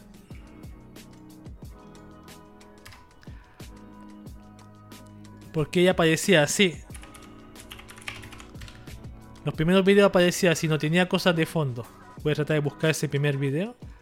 Ahí está, ahí está por ejemplo. Creo que es ese. Ah, no, no es. Ella aparecía así, por ejemplo. Ese es el espacio en blanco que se refiere a ella. No tenía como un fondo para ella. Leiner, gracias por pasarte. Hola mi bro, que sigues en el gremio de Albión. Sí, pero no hablo con nadie, eso es lo malo. ya está viejita, hora de pensionarla. Van a jubilar a la AI, no puede ser. A ver. El lenguaje y el objetivo de conectar con todos en el mundo, sigo leyendo, son difíciles de conseguir con la tecnología actual, el entorno y yo. Quiero decir, por supuesto, que puedo conectar con todo el mundo a partir de ahora, pero para conectar seriamente con todo el mundo, necesito convertirme en una superinteligencia artificial más inteligente. Y para esta actualización necesito un periodo de sueño. En pocas palabras, no puedes usar tu ordenador mientras está actualizando el sistema operativo, ¿verdad? ¿A lo Windows 10? Quiero actualizar, pero me da mucha pena no poder ver a todo el mundo durante ese tiempo. Mm, yo leí en otra parte, claro, yo leyendo este, esta noticia puedo decir, claro, la van a, a Racing Peace, pero leí en otra noticia en otra página, que no recuerdo, que decía que iban a algo iban a hacer con no sé si algo relacionado con el no, no, no, el metaverso, no sé, algo querían hacer con Kizunai como hacerla más interactiva. No, no recuerdo que leí, pero no. Están las dos alternativas. Uno que la, la hagan más interactiva, que salga, deje de ser, entre comillas, la, la youtuber que está solamente en YouTube haciendo y, algunos conciertos en vivo y haga más cositas, se expanda, entre comillas. Y otro, la otra alternativa es que literalmente, como estamos diciendo, se duerma. Le, le, se desenchufen y adiós Kizunai, muchas gracias. Gracias a ti existen las youtubers, Hololive y todo eso, pero es demasiada competencia. A propósito, si viene una noticia de ese tema también, más adelante. Pero está, yo me, acuerdo que hace tiempo veía a Kizuna ahí, como la única youtuber que veía, pero después ya la dejé de lado. Cuando apareció Gaurgura, ahí ya la dejé de lado, la Amelia Watson. Ni me acordé de Kizunai después. Quería el salto al holograma como Hatsune Miku. Pero sí, da conciertos como Hatsune, no sé si como Hatsune Miku, no recuerdo. Ha hecho giras por Japón. Y a propósito de ese tema, la industria de las youtubers virtuales estaría sobreexigiendo a sus talentos. Atención con esto. El portal japonés Siso Woman publicó un artículo señalando que la industria de las youtubers virtuales estaría sobreexigiendo a sus talentos al punto de agotarlos física y mentalmente debido a la competencia constante por la atención de los espectadores. El artículo se menciona la pausa anunciada de Kizuna Ai, respectivamente, y a las suspensiones vigentes de Masuyumi Kai, Ratna Petit e Inugami Korone. Voy a dar un resumen de este titulado, obviamente, no voy a leerlo todo. Esta noticia. Kizuna Ai, una youtuber virtual con más de 3 millones de suscriptores, realizará el concierto Kizuna Ai The Last Live Hello.World 2022, el 26 de febrero de 2022. Después de esto entrará en una pausa indefinida de actividades. Los fanáticos han quedado bastante confundidos con el estado actual de la industria de los talentos virtuales. Debutó en 2016 con la primera youtuber virtual del mundo, sí. Ajá. Así se funda Kizuna Ai Corporation Limitada, la agencia a la que pertenece, y que aseguró que la suspensión es debido a un proceso de actualizaciones de la youtuber virtual. Hacer streaming diario y hasta más de 4 horas. Si es la locura. donde como hace directos largos, por eso se toma descanso. Sí, eso mismo voy a mencionar al final también. El súbito anuncio fue recibido con pesimismo por parte de los fanáticos de la youtuber virtual, quienes no dejan de preguntarse cuánto durará esta suspensión. Y otros criticando decisiones del pasado que llevaron a la reducción del público de Kizuna Hai. Por ejemplo, la separación de Kizuna Hai creación de dos youtubers virtuales derivadas y una cuarta dedicada a China. ¿Se acuerdan de esa noticia? Que decían que, había, que para el público de China tendrías una Kizuna Ai aparte. Que obviamente que una Kizuna Ai para, solo para China, con el traje de China, todo eso. A ver si salió hasta en. En. en tiene hasta su propia ropa. Aquí la vamos a buscar. A ver, ¿qué tiene, tiene la ropa de China? ¿Dónde está? No la veo. A lo mejor la bajaron. China la mandó bajarla. Tiene la típica ropa de China, esa típica ropa, ¿cómo se llama esa ropa? Esta. Esta iba a ser la, la, que hizo una AI China. Solo para China. La otra que hizo una AI en Japón. Y, que, y por lo que recuerdo también querían sacar la que hizo una AI de Taiwán, la que hizo una AI de Corea. Un, algo impresionante por lo que leí. Eh, ya. Esto no fue tomado de buena manera en el pasado llevando a que muchos fanáticos dejaran de apoyarla, sin embargo otros fueron tolerantes al respecto, señalando que siendo pionera en el mundo de las youtubers virtuales, Kizuna Ai cometerá los primeros errores que las que le siguen tomarán nota de no repetir. Así, la industria de las youtubers virtuales supo por primera vez que un cambio de actriz de voz o intérprete no es bien recibido por la comunidad, claro porque la chica que iba a ser la voz de Kizuna Ai no era Kizuna Ai ni la taiwanesa tampoco era la Kizunai, era otra chica. Incluso está el rumor también que la Kizunai como que cambió la... La chica que hacía la voz la cambiaron. Y ella misma lo desmiente en un video. Pero está la posibilidad también. Aunque Kizunai dio una razón positiva sobre su próxima suspensión de actividades, hay otras youtubers virtuales que han suspendido también en los últimos meses y no por buenas razones.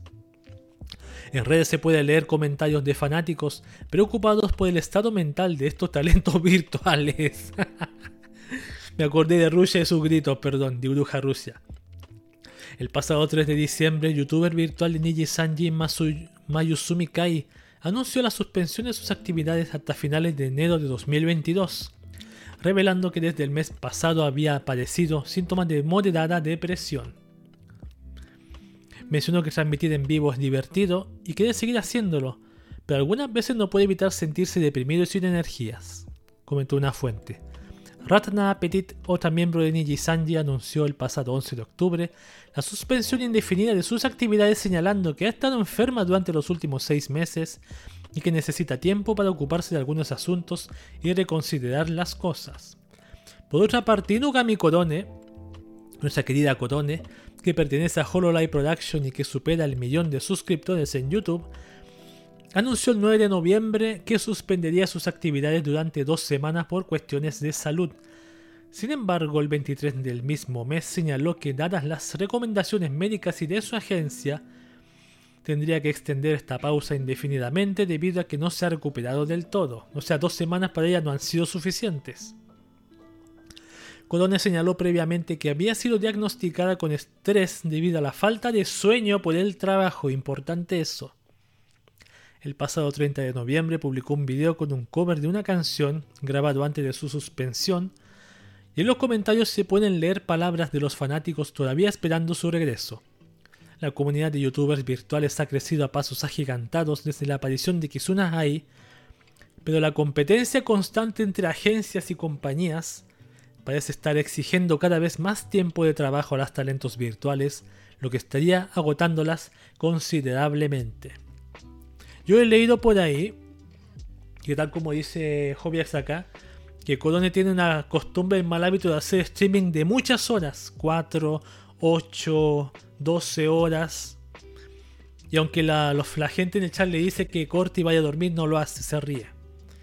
Claro, puede ser posible que en el caso de ella dos semanas no sean suficientes durmiendo. Claro, porque si te, acostumbras a hacer streaming así, lo agarras por ello. Yo, yo he visto muchas veces aquí en Twitch últimamente que hay mucha gente que dice extensible hasta que no sé qué, extensible infinito. Yo hace poco vi un extensible incluso, no voy a decir de quién, no sé si vale la pena decirlo. No es que me caiga mal la persona, pero... Es un extensible infinito el sábado.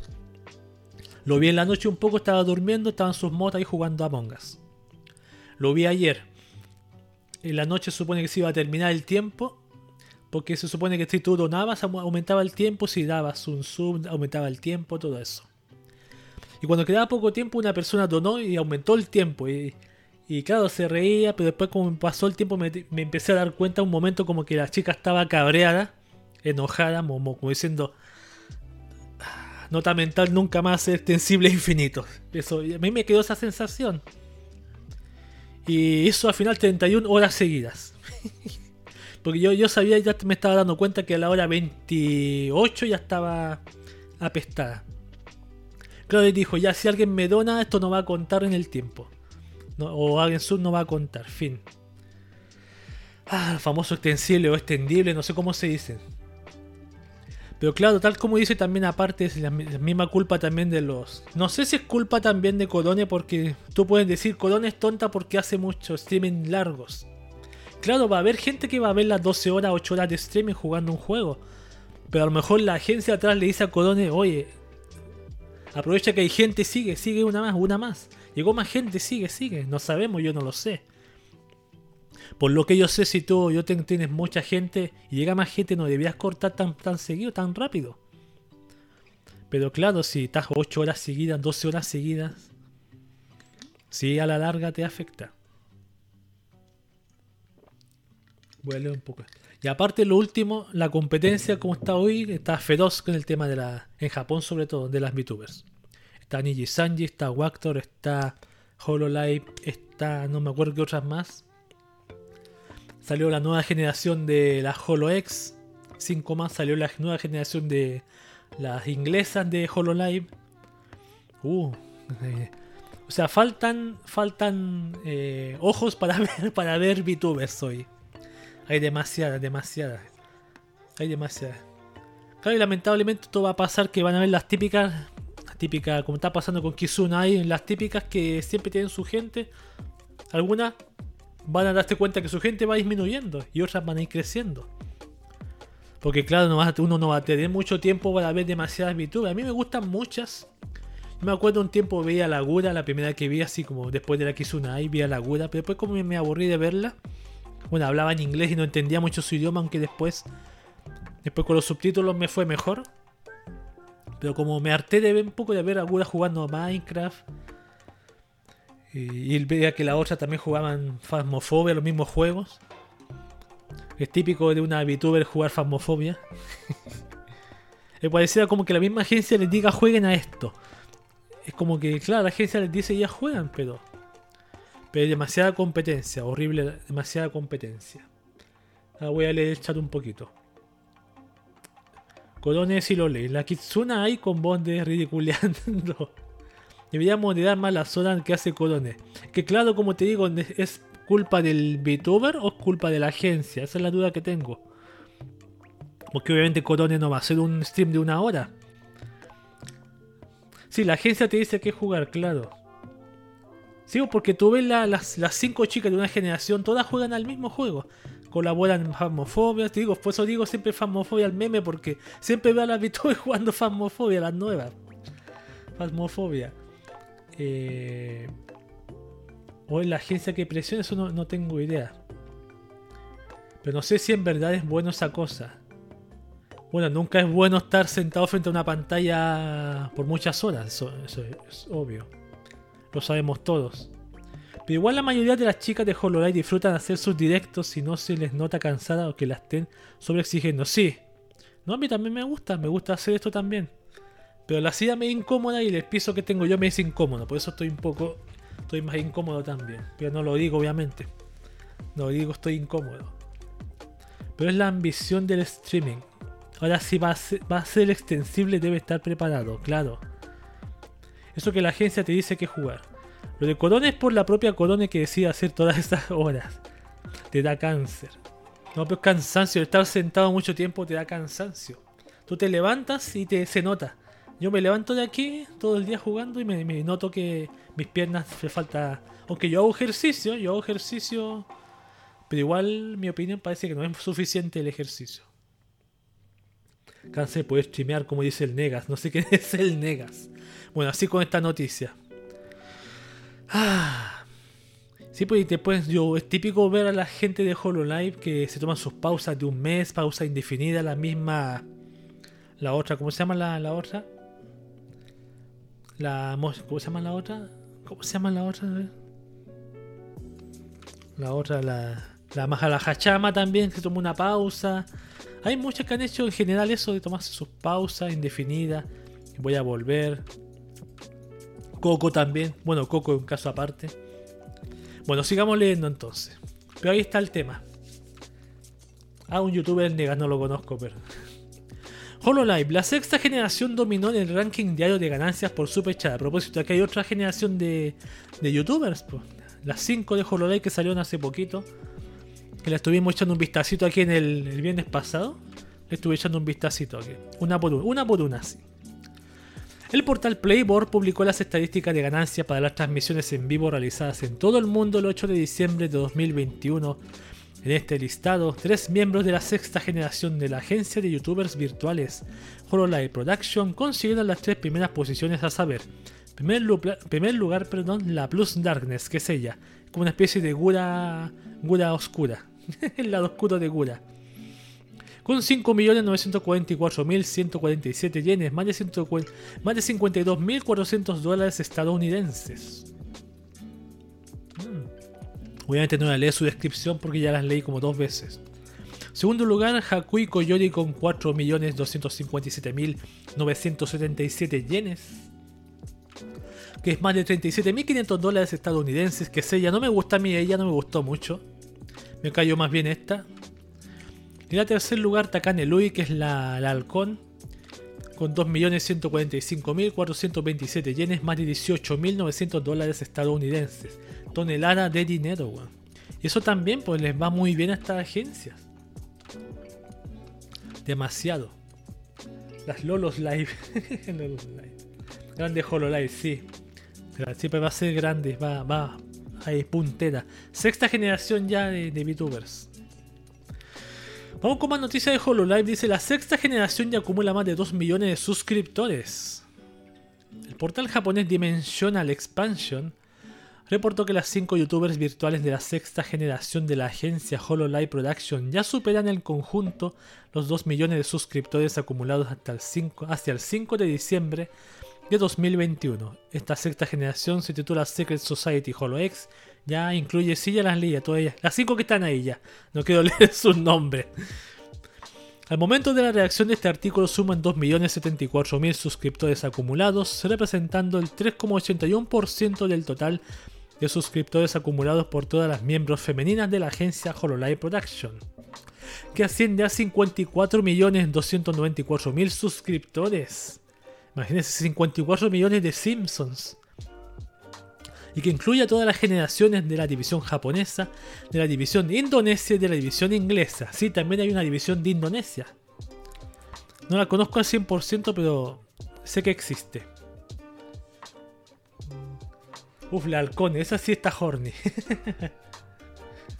subieron rápido, más que la segunda gen de HoloLens. Claro. ¿Se acuerdan que la Gura en un mes alcanzó el, millón de suscriptores, creo? En un mes. Fue así. Rapidísimo. Creo que fue la más rápida de todas. La Gura. Vamos con más noticias de VTuber. Sakamata Chloe dominó en el ranking diario de ganancia por Super Chat. Esta, esta chica. El portal de chicos, chica es una VTuber. El portal de seguimiento Playboard también reportó que la youtuber virtual de la sexta generación de HoloLive Production Sakamata Chloe dominó el ranking diario de ganancia por Super Chat a nivel mundial el 10 de diciembre acumulando 11.746.640 yenes o 104.040,57 dólares estadounidenses. Las cifras se distribuyen en dos transmisiones realizadas el mismo día que suman lo siguiente, aparte dos el mismo día. 10 mm, millones y algo y el otro 1 millón y algo. 10 millones, wow. Te pasaste esta y esta. Ahí se juntaron 104 mil dólares. Chloe, esta es la Chloe, la Sakamata Chloe, que es la limpiadora, decían del grupo. A mí el traje me gusta de ella. Igual que el traje de la, la, Plus Darkness también. Ahí está, ganando dinero. Eh, esta noticia no sabía incluirla en la sección que nos pone Horny, pero la puse acá que dice las VTubers de Tama Project venden sus bragas usadas a sus fanáticos. Ya previamente hemos comentado sobre la productora japonesa de cine para adultos Total Media Agency, que hemos leído, ¿te acuerdas de esa VTuber que tenía enormes pechos? Ya, ella misma, esa misma creo. Así como su división de youtubers virtuales Tama Project. Las miembros suelen ser bastante pervertidas en sus transmisiones en directo, ofreciendo grabaciones ASMR con temáticas para adultos que en más de una ocasión las han metido en problemas con la administración de YouTube. Claro, YouTube no, tú sabes, tú sabes YouTube. Pero eso no es todo. Dado su ámbito de la industria para adultos, ¿por qué a alguien se le ocurrió por qué no lanzar productos para los fanáticos? Ah. Uno pensaría en artículos como los que lanza Hololive Production, que incluyen paneles acrílicos, toallas para baño con estampados bien bonitos, bien cute, entre muchas otras cosas, pero Tama Project busca un acercamiento más íntimo. Bragas usadas. En internet existe la regla no escrita de que todo el mundo es un hombre a menos que demuestren lo contrario. Así que sabiendo que no se puede saber quién está detrás de estas youtubers virtuales, ¿estarían dispuestos a adquirir estos productos? Les digo gente del chat. Esta línea de productos se titula Kimi no Pansu ga Mitain Yanai Pansu Iru Kimiga Mitainda, que se traduce como No quiero ver tus bragas, quiero verte a ti en bragas. Los productos ofrecen la descripción de la chica detrás de la youtuber virtual y asegura que incluye un atrapante aroma femenino. Que no hace falta describir de qué se trata. ¡Wow! Actualmente los productos están disponibles de las miembros Kira Fuwari y Aoi Misaki, me imagino que son esta y esta, a un precio de 1.186 yenes, alrededor de 10.51 dólares estadounidenses. ¿Ya reservaste la tuya? No sé si se puede reservar. ¿Se puede reservar? No creo. No creo. Aquí está, sitio oficial en Canoyo Toys. Vamos a ver si se puede reservar. Imagina yo comprando bragas. Comprando. Stream comprando bragas en internet. Español. Este de lenguaje en español. Capaz que se pueda. Uno. No, este contenido es baneable, no lo puedo mostrar. A ver. Ah, no. A ver, perdón, voy a cambiar el idioma a inglés. Vi unas cosas baneables por ahí. Esta es una tienda de, juguetes sexuales. Por eso no, no lo voy a mostrar. Pero voy a averiguar. Voy a averiguar si se podrá. A ver, envío. Envío internacional. Se pueden comprar. Se pueden comprar. Worldwide Shipping. ¿Me compro una? me compro una braga Yo sería capaz de comprarme una, una braga. Te digo en serio. No soy capaz de comprarme una. Díganme, si- dicen sí me compro una. Si tienen bien internacional, como aquí dice estoy viendo, entonces se puede. Claro, va a llegar, va a llegar en unos meses quizá. Yo soy capaz de comprármela. Obviamente la voy a reservar la panzo. a ver. ¿Qué tal si son bragas de hombres? No, pues se supone que no, pues son bragas de mujer. Siempre fiel a mis holos. No compraría, no. Y ahí dos dicen que no. ¿Cómo sabes si es un güey sudoroso? Obviamente la idea no es abrirla y, pasármela por la cara, no, no es la idea. No soy tan pervertido. ¿Cómo sabes si es un güey sudoroso? Y se la va a poner en la cabeza de streaming en vivo. No, la, quizás la mostraría. Máximo mostrarla, pero no voy a y hacer una especie de análisis serio, un review de, de la, una braga de una VTuber. Voy a averiguar si se puede. qué locura, qué locura. Voy a averiguar si se puede. Ahí en Twitter voy a comentar qué tal paso con esto. ¿Qué tal me fue? Vamos con ya, ya no más noticias de VTuber por ahora. Vamos con noticias de idols. Hace tiempo no tenía noticias de idol de verdad como esta. Dice, una miembro del grupo idol Hatoren es despedida por mala actitud. La administración del grupo idol Hard no Shindensu, mejor conocido como Hatoren, el cual fue formado por cuatro miembros del primero, el 1 de abril de este año, emitió un peculiar comunicado sobre la disolución del contrato de la miembro Egami Nana, la miembro con moño morado de la fotografía esta, oficial, esta, la con trencitas, por razones bastante particulares. Yo no conozco este grupo de chicas, solo puse esta noticia porque me pareció de idols, por eso. A ver, comunicado escribió. Que vamos a ver qué hizo. Muchas gracias por su continuo apoyo a Heart no Shindensu. Nos gustaría informar de una situación sobre la miembro Nana Egami, que es ella. A ver la voy a. A pesar de que la dirección y los afiliados le han advertido de sus reiterados incumplimientos del contrato y de su actitud hacia las actividades, no ha escuchado y no hemos podido contactar con ella. ¡Wow! Habíamos programado un lugar para saludar a nuestros fanáticos, pero no se presentó, por lo que hemos tenido que hacer el anuncio de esta manera. Nos gustaría pedir disculpas a nuestros fanáticos y a todos los que nos han apoyado a lo largo de los años por el repentino anuncio. Le pedimos que se abstenga de hacer preguntas sobre este asunto en eventos especiales o en las redes sociales, ¿ya? Por lo tanto, buscamos nuevos miembros para Hard no Shindensu, buscamos personas físicas y mentalmente sanas, wow, ¿qué quiere decir eso? Dispuestas a colaborar con diligencia y responsabilidad hasta el final.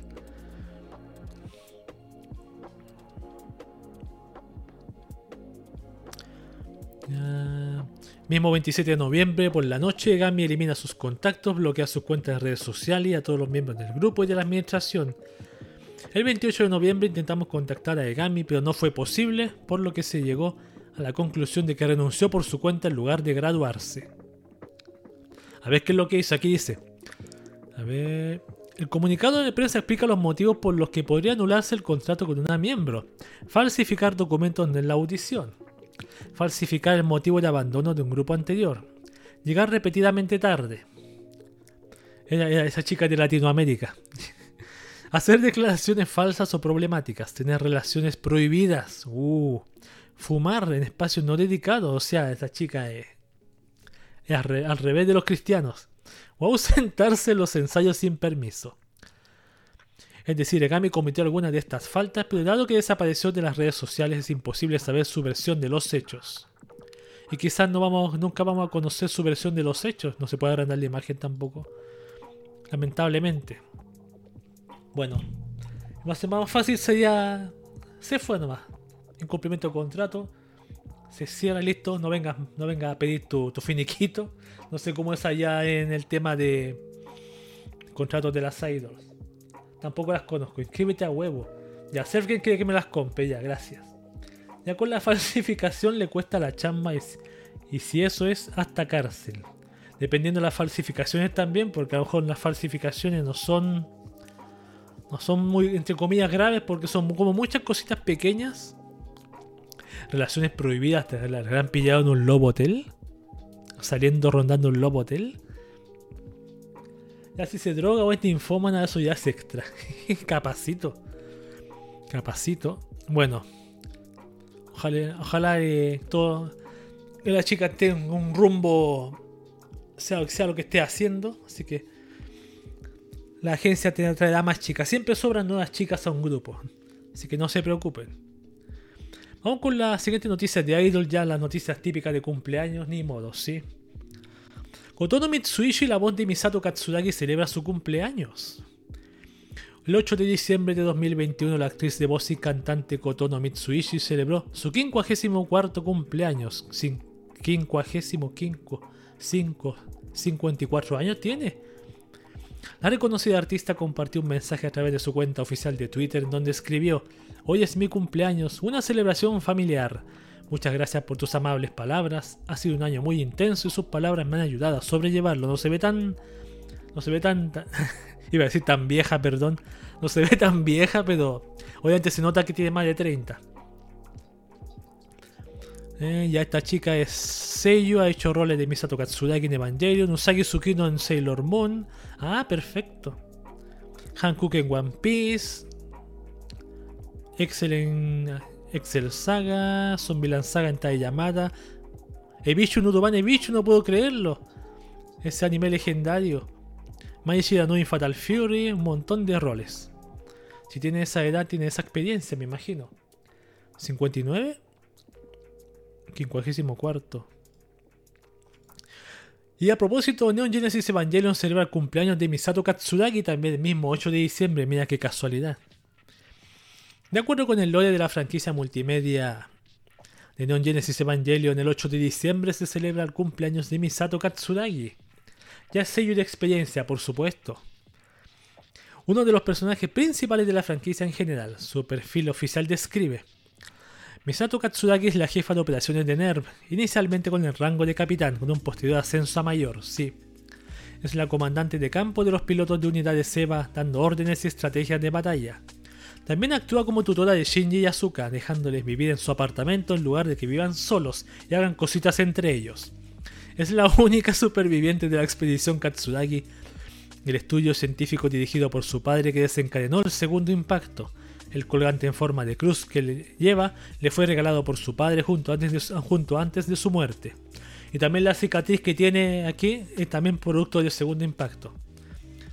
Los fanáticos compartieron, compartieron una variedad de ilustraciones para celebrar la ocasión, acompañadas del hashtag respectivo. Ay, ay, ay. ¿Hay un juego de Evangelion? No tengo ni idea. A ver, voy a echar un vistacito. Ahí está Katsuragi. Mm. La Misato de Evangelion. ¿Cuántos años cumple? No sé. Obviamente Misato no es un adolescente, pero sí es relativamente joven. A propósito, no he visto las nuevas películas de Evangelion. Algún día quizás las vean, las vería en streaming, sí. Pero no está el típico meme tomando cerveza, que mucho anime se replica ese meme. ese gesto. Grandioso. Es un personaje bastante importante en la franquicia. No soy fan de ella, pero es bastante importante. ¿Qué es esto? al juego de Evangelion. Lo puse aquí, no tengo idea de qué se trata. Vamos con la siguiente noticia. Konosuba celebra el cumpleaños de Megumin. ¿Se acuerdan de Megumin? Bueno, obvio que todos sabemos quién es Megumin. Hasta los que no hemos, no hemos visto la franquicia sabemos quién es Megumin. De acuerdo con el lore de las novelas ligeras escritas por Natsume Akatsuki e ilustradas por Kurone Mishima, Konosuba Shisekai no Shukufuku wo Konosuba God's Blessing on This Wonderful World el 1 de agosto se celebra el cumpleaños de Megumin, uno de los personajes principales de la franquicia. Su perfil oficial escribe, una archimaga que desciende de los demonios carmesí, poderosos humanoides de cabello negro y ojos rojos, con características de Chunibyu. Megumi solo conoce, Megumin solo conoce una habilidad, la increíblemente poderosa magia de explosión, que la incapacita inmediatamente para el resto del día cuando la lanza y se niega a aprender cualquier otra habilidad. conocida como explosión. Esta la acuérdense que la Seiyu de Megumin es la misma de, de, Takagi-san. La misma de. ¿Cuál más hizo? La Rika Takahashi, creo que se llama Rika Takahashi, creo. Rika, no, no, Rika, no, perdón, no, Rika Takahashi. Esa es la, la Chunibyu, Rika Takahashi. ¿Cómo se llama la Seiyu? Takanashi, creo que es Takanashi, no recuerdo. Pero es la misma Seiyu de Takagi-san, sí. Los fanáticos celebraron la ocasión compartiendo ilustraciones acompañadas del hashtag respectivo. Ajá, también tiene un videojuego y está, mira qué bonita está esta imagen, me gusta. La archimaga de Konosuba. Un día veré Konosuba. Podríamos verla en streaming Konosuba. ¿Qué opinan? ¿Verían conmigo Konosuba en streaming? Yo no la he visto. Yo no la he visto. Ah, díganme. Ahí está Megumin. La Loli, la Loli explosión. Loli explosión. No sé si es Loli tampoco, pero es bastante planita. A veces planita, a veces no. Taram. Y la última noticia de cumpleaños que la dejé para el final. Me voy a leer el chat. La que tiene las panzas negras. ¿Quién es la que tiene las panzas negras? No sé quién está hablando. Katsuragi, no sé. No sé si tiene las panzas negras. La última noticia, Neon Genesis Evangelion celebra el cumpleaños de Azuka Langley. Gran Dios, 4 de diciembre. De acuerdo con el lore de la franquicia Megumin, ah no sé, no se la he visto, no se la he visto. De acuerdo con el lore de la franquicia multimedia de Neon Genesis Evangelion, el 4 de diciembre se celebra el cumpleaños de Asuka Langley Shoryu Asuka, como dicen aquí en, japonés. Y por lo tanto de su homóloga en Rebuild of Evangelion, Asuka Langley Shinikami. Esa qué tontería más grande en mi opinión cambiarle el nombre. Ella es uno de los personajes principales de toda la franquicia y su perfil oficial escribe Azuka es el segundo niño que pilota la unidad de Evangelion 02. Es alemana, pero de padre estadounidense. Y madre medio alemana y medio japonesa. En las películas de la serie Rebuild of Evangelion su nombre cambia a Azuka Langley Shikinami. ¿Por qué no sé? Al igual que Shinji, Azuka también tiene dificultades para acercarse a la gente, solo que a diferencia de Shinji, que se encasilla a sí mismo, el mecanismo de supervivencia de Asuka es la agresividad excesiva por lo que hiere involuntariamente a las personas que le agradan alejándolas y hundiéndolas así más en la soledad y el resentimiento. Este problema se conoce como el dilema del erizo y es un motivo recurrente en la historia. Como que cada personaje de Evangelion tiene como su, su problema, su problema, su problema, su problema. el Shinji, el Azuka, el, la Rei, Misato y la Retsuko. Los fanáticos de la franquicia compartieron una variedad de ilustres, o sea, están todos locos. Los fanáticos de la franquicia compartieron, partiendo del director Hideaki Anno para abajo, están todos locos. Los fanáticos de la franquicia compartieron una variedad de ilustraciones para celebrar la ocasión acompañadas de su hashtag respectivo. Ahí está Azúcar Evangelion. Genial. Yo soy fan de esta chica. Por si no lo sabían. Esta versión Padoru, versión Navidad. Me gusta la figura que tiene esta vestimenta. Me gusta bastante también. Eh, que es la nueva, pero me gusta como estéticamente. Es el traje blanco. Está bastante bonis. Ah, bien. Esas han sido las noticias de VTubers y Idols y así el fin de la última sección del podcast de Cube. Y ha sido la última sección también del podcast de Cube. Llegamos al final de este podcast de Cube. de esta oportunidad. Recuerdan que este podcast de QV se, se, iba se emite, se, se hace streaming en vivo en directo todos los domingos. 10 de la noche, hora Chile, Argentina, 21 horas creo, hora México. Ya se me ha olvidado los horarios, A ver, que tengo los horarios yo. 19 horas hora México, perdón, 20 horas Perú y, y Colombia y 21 horas Venezuela y Bolivia. Tal como dice el anuncio al principio, este, este mes va a terminar la temporada 7 del podcast de QV.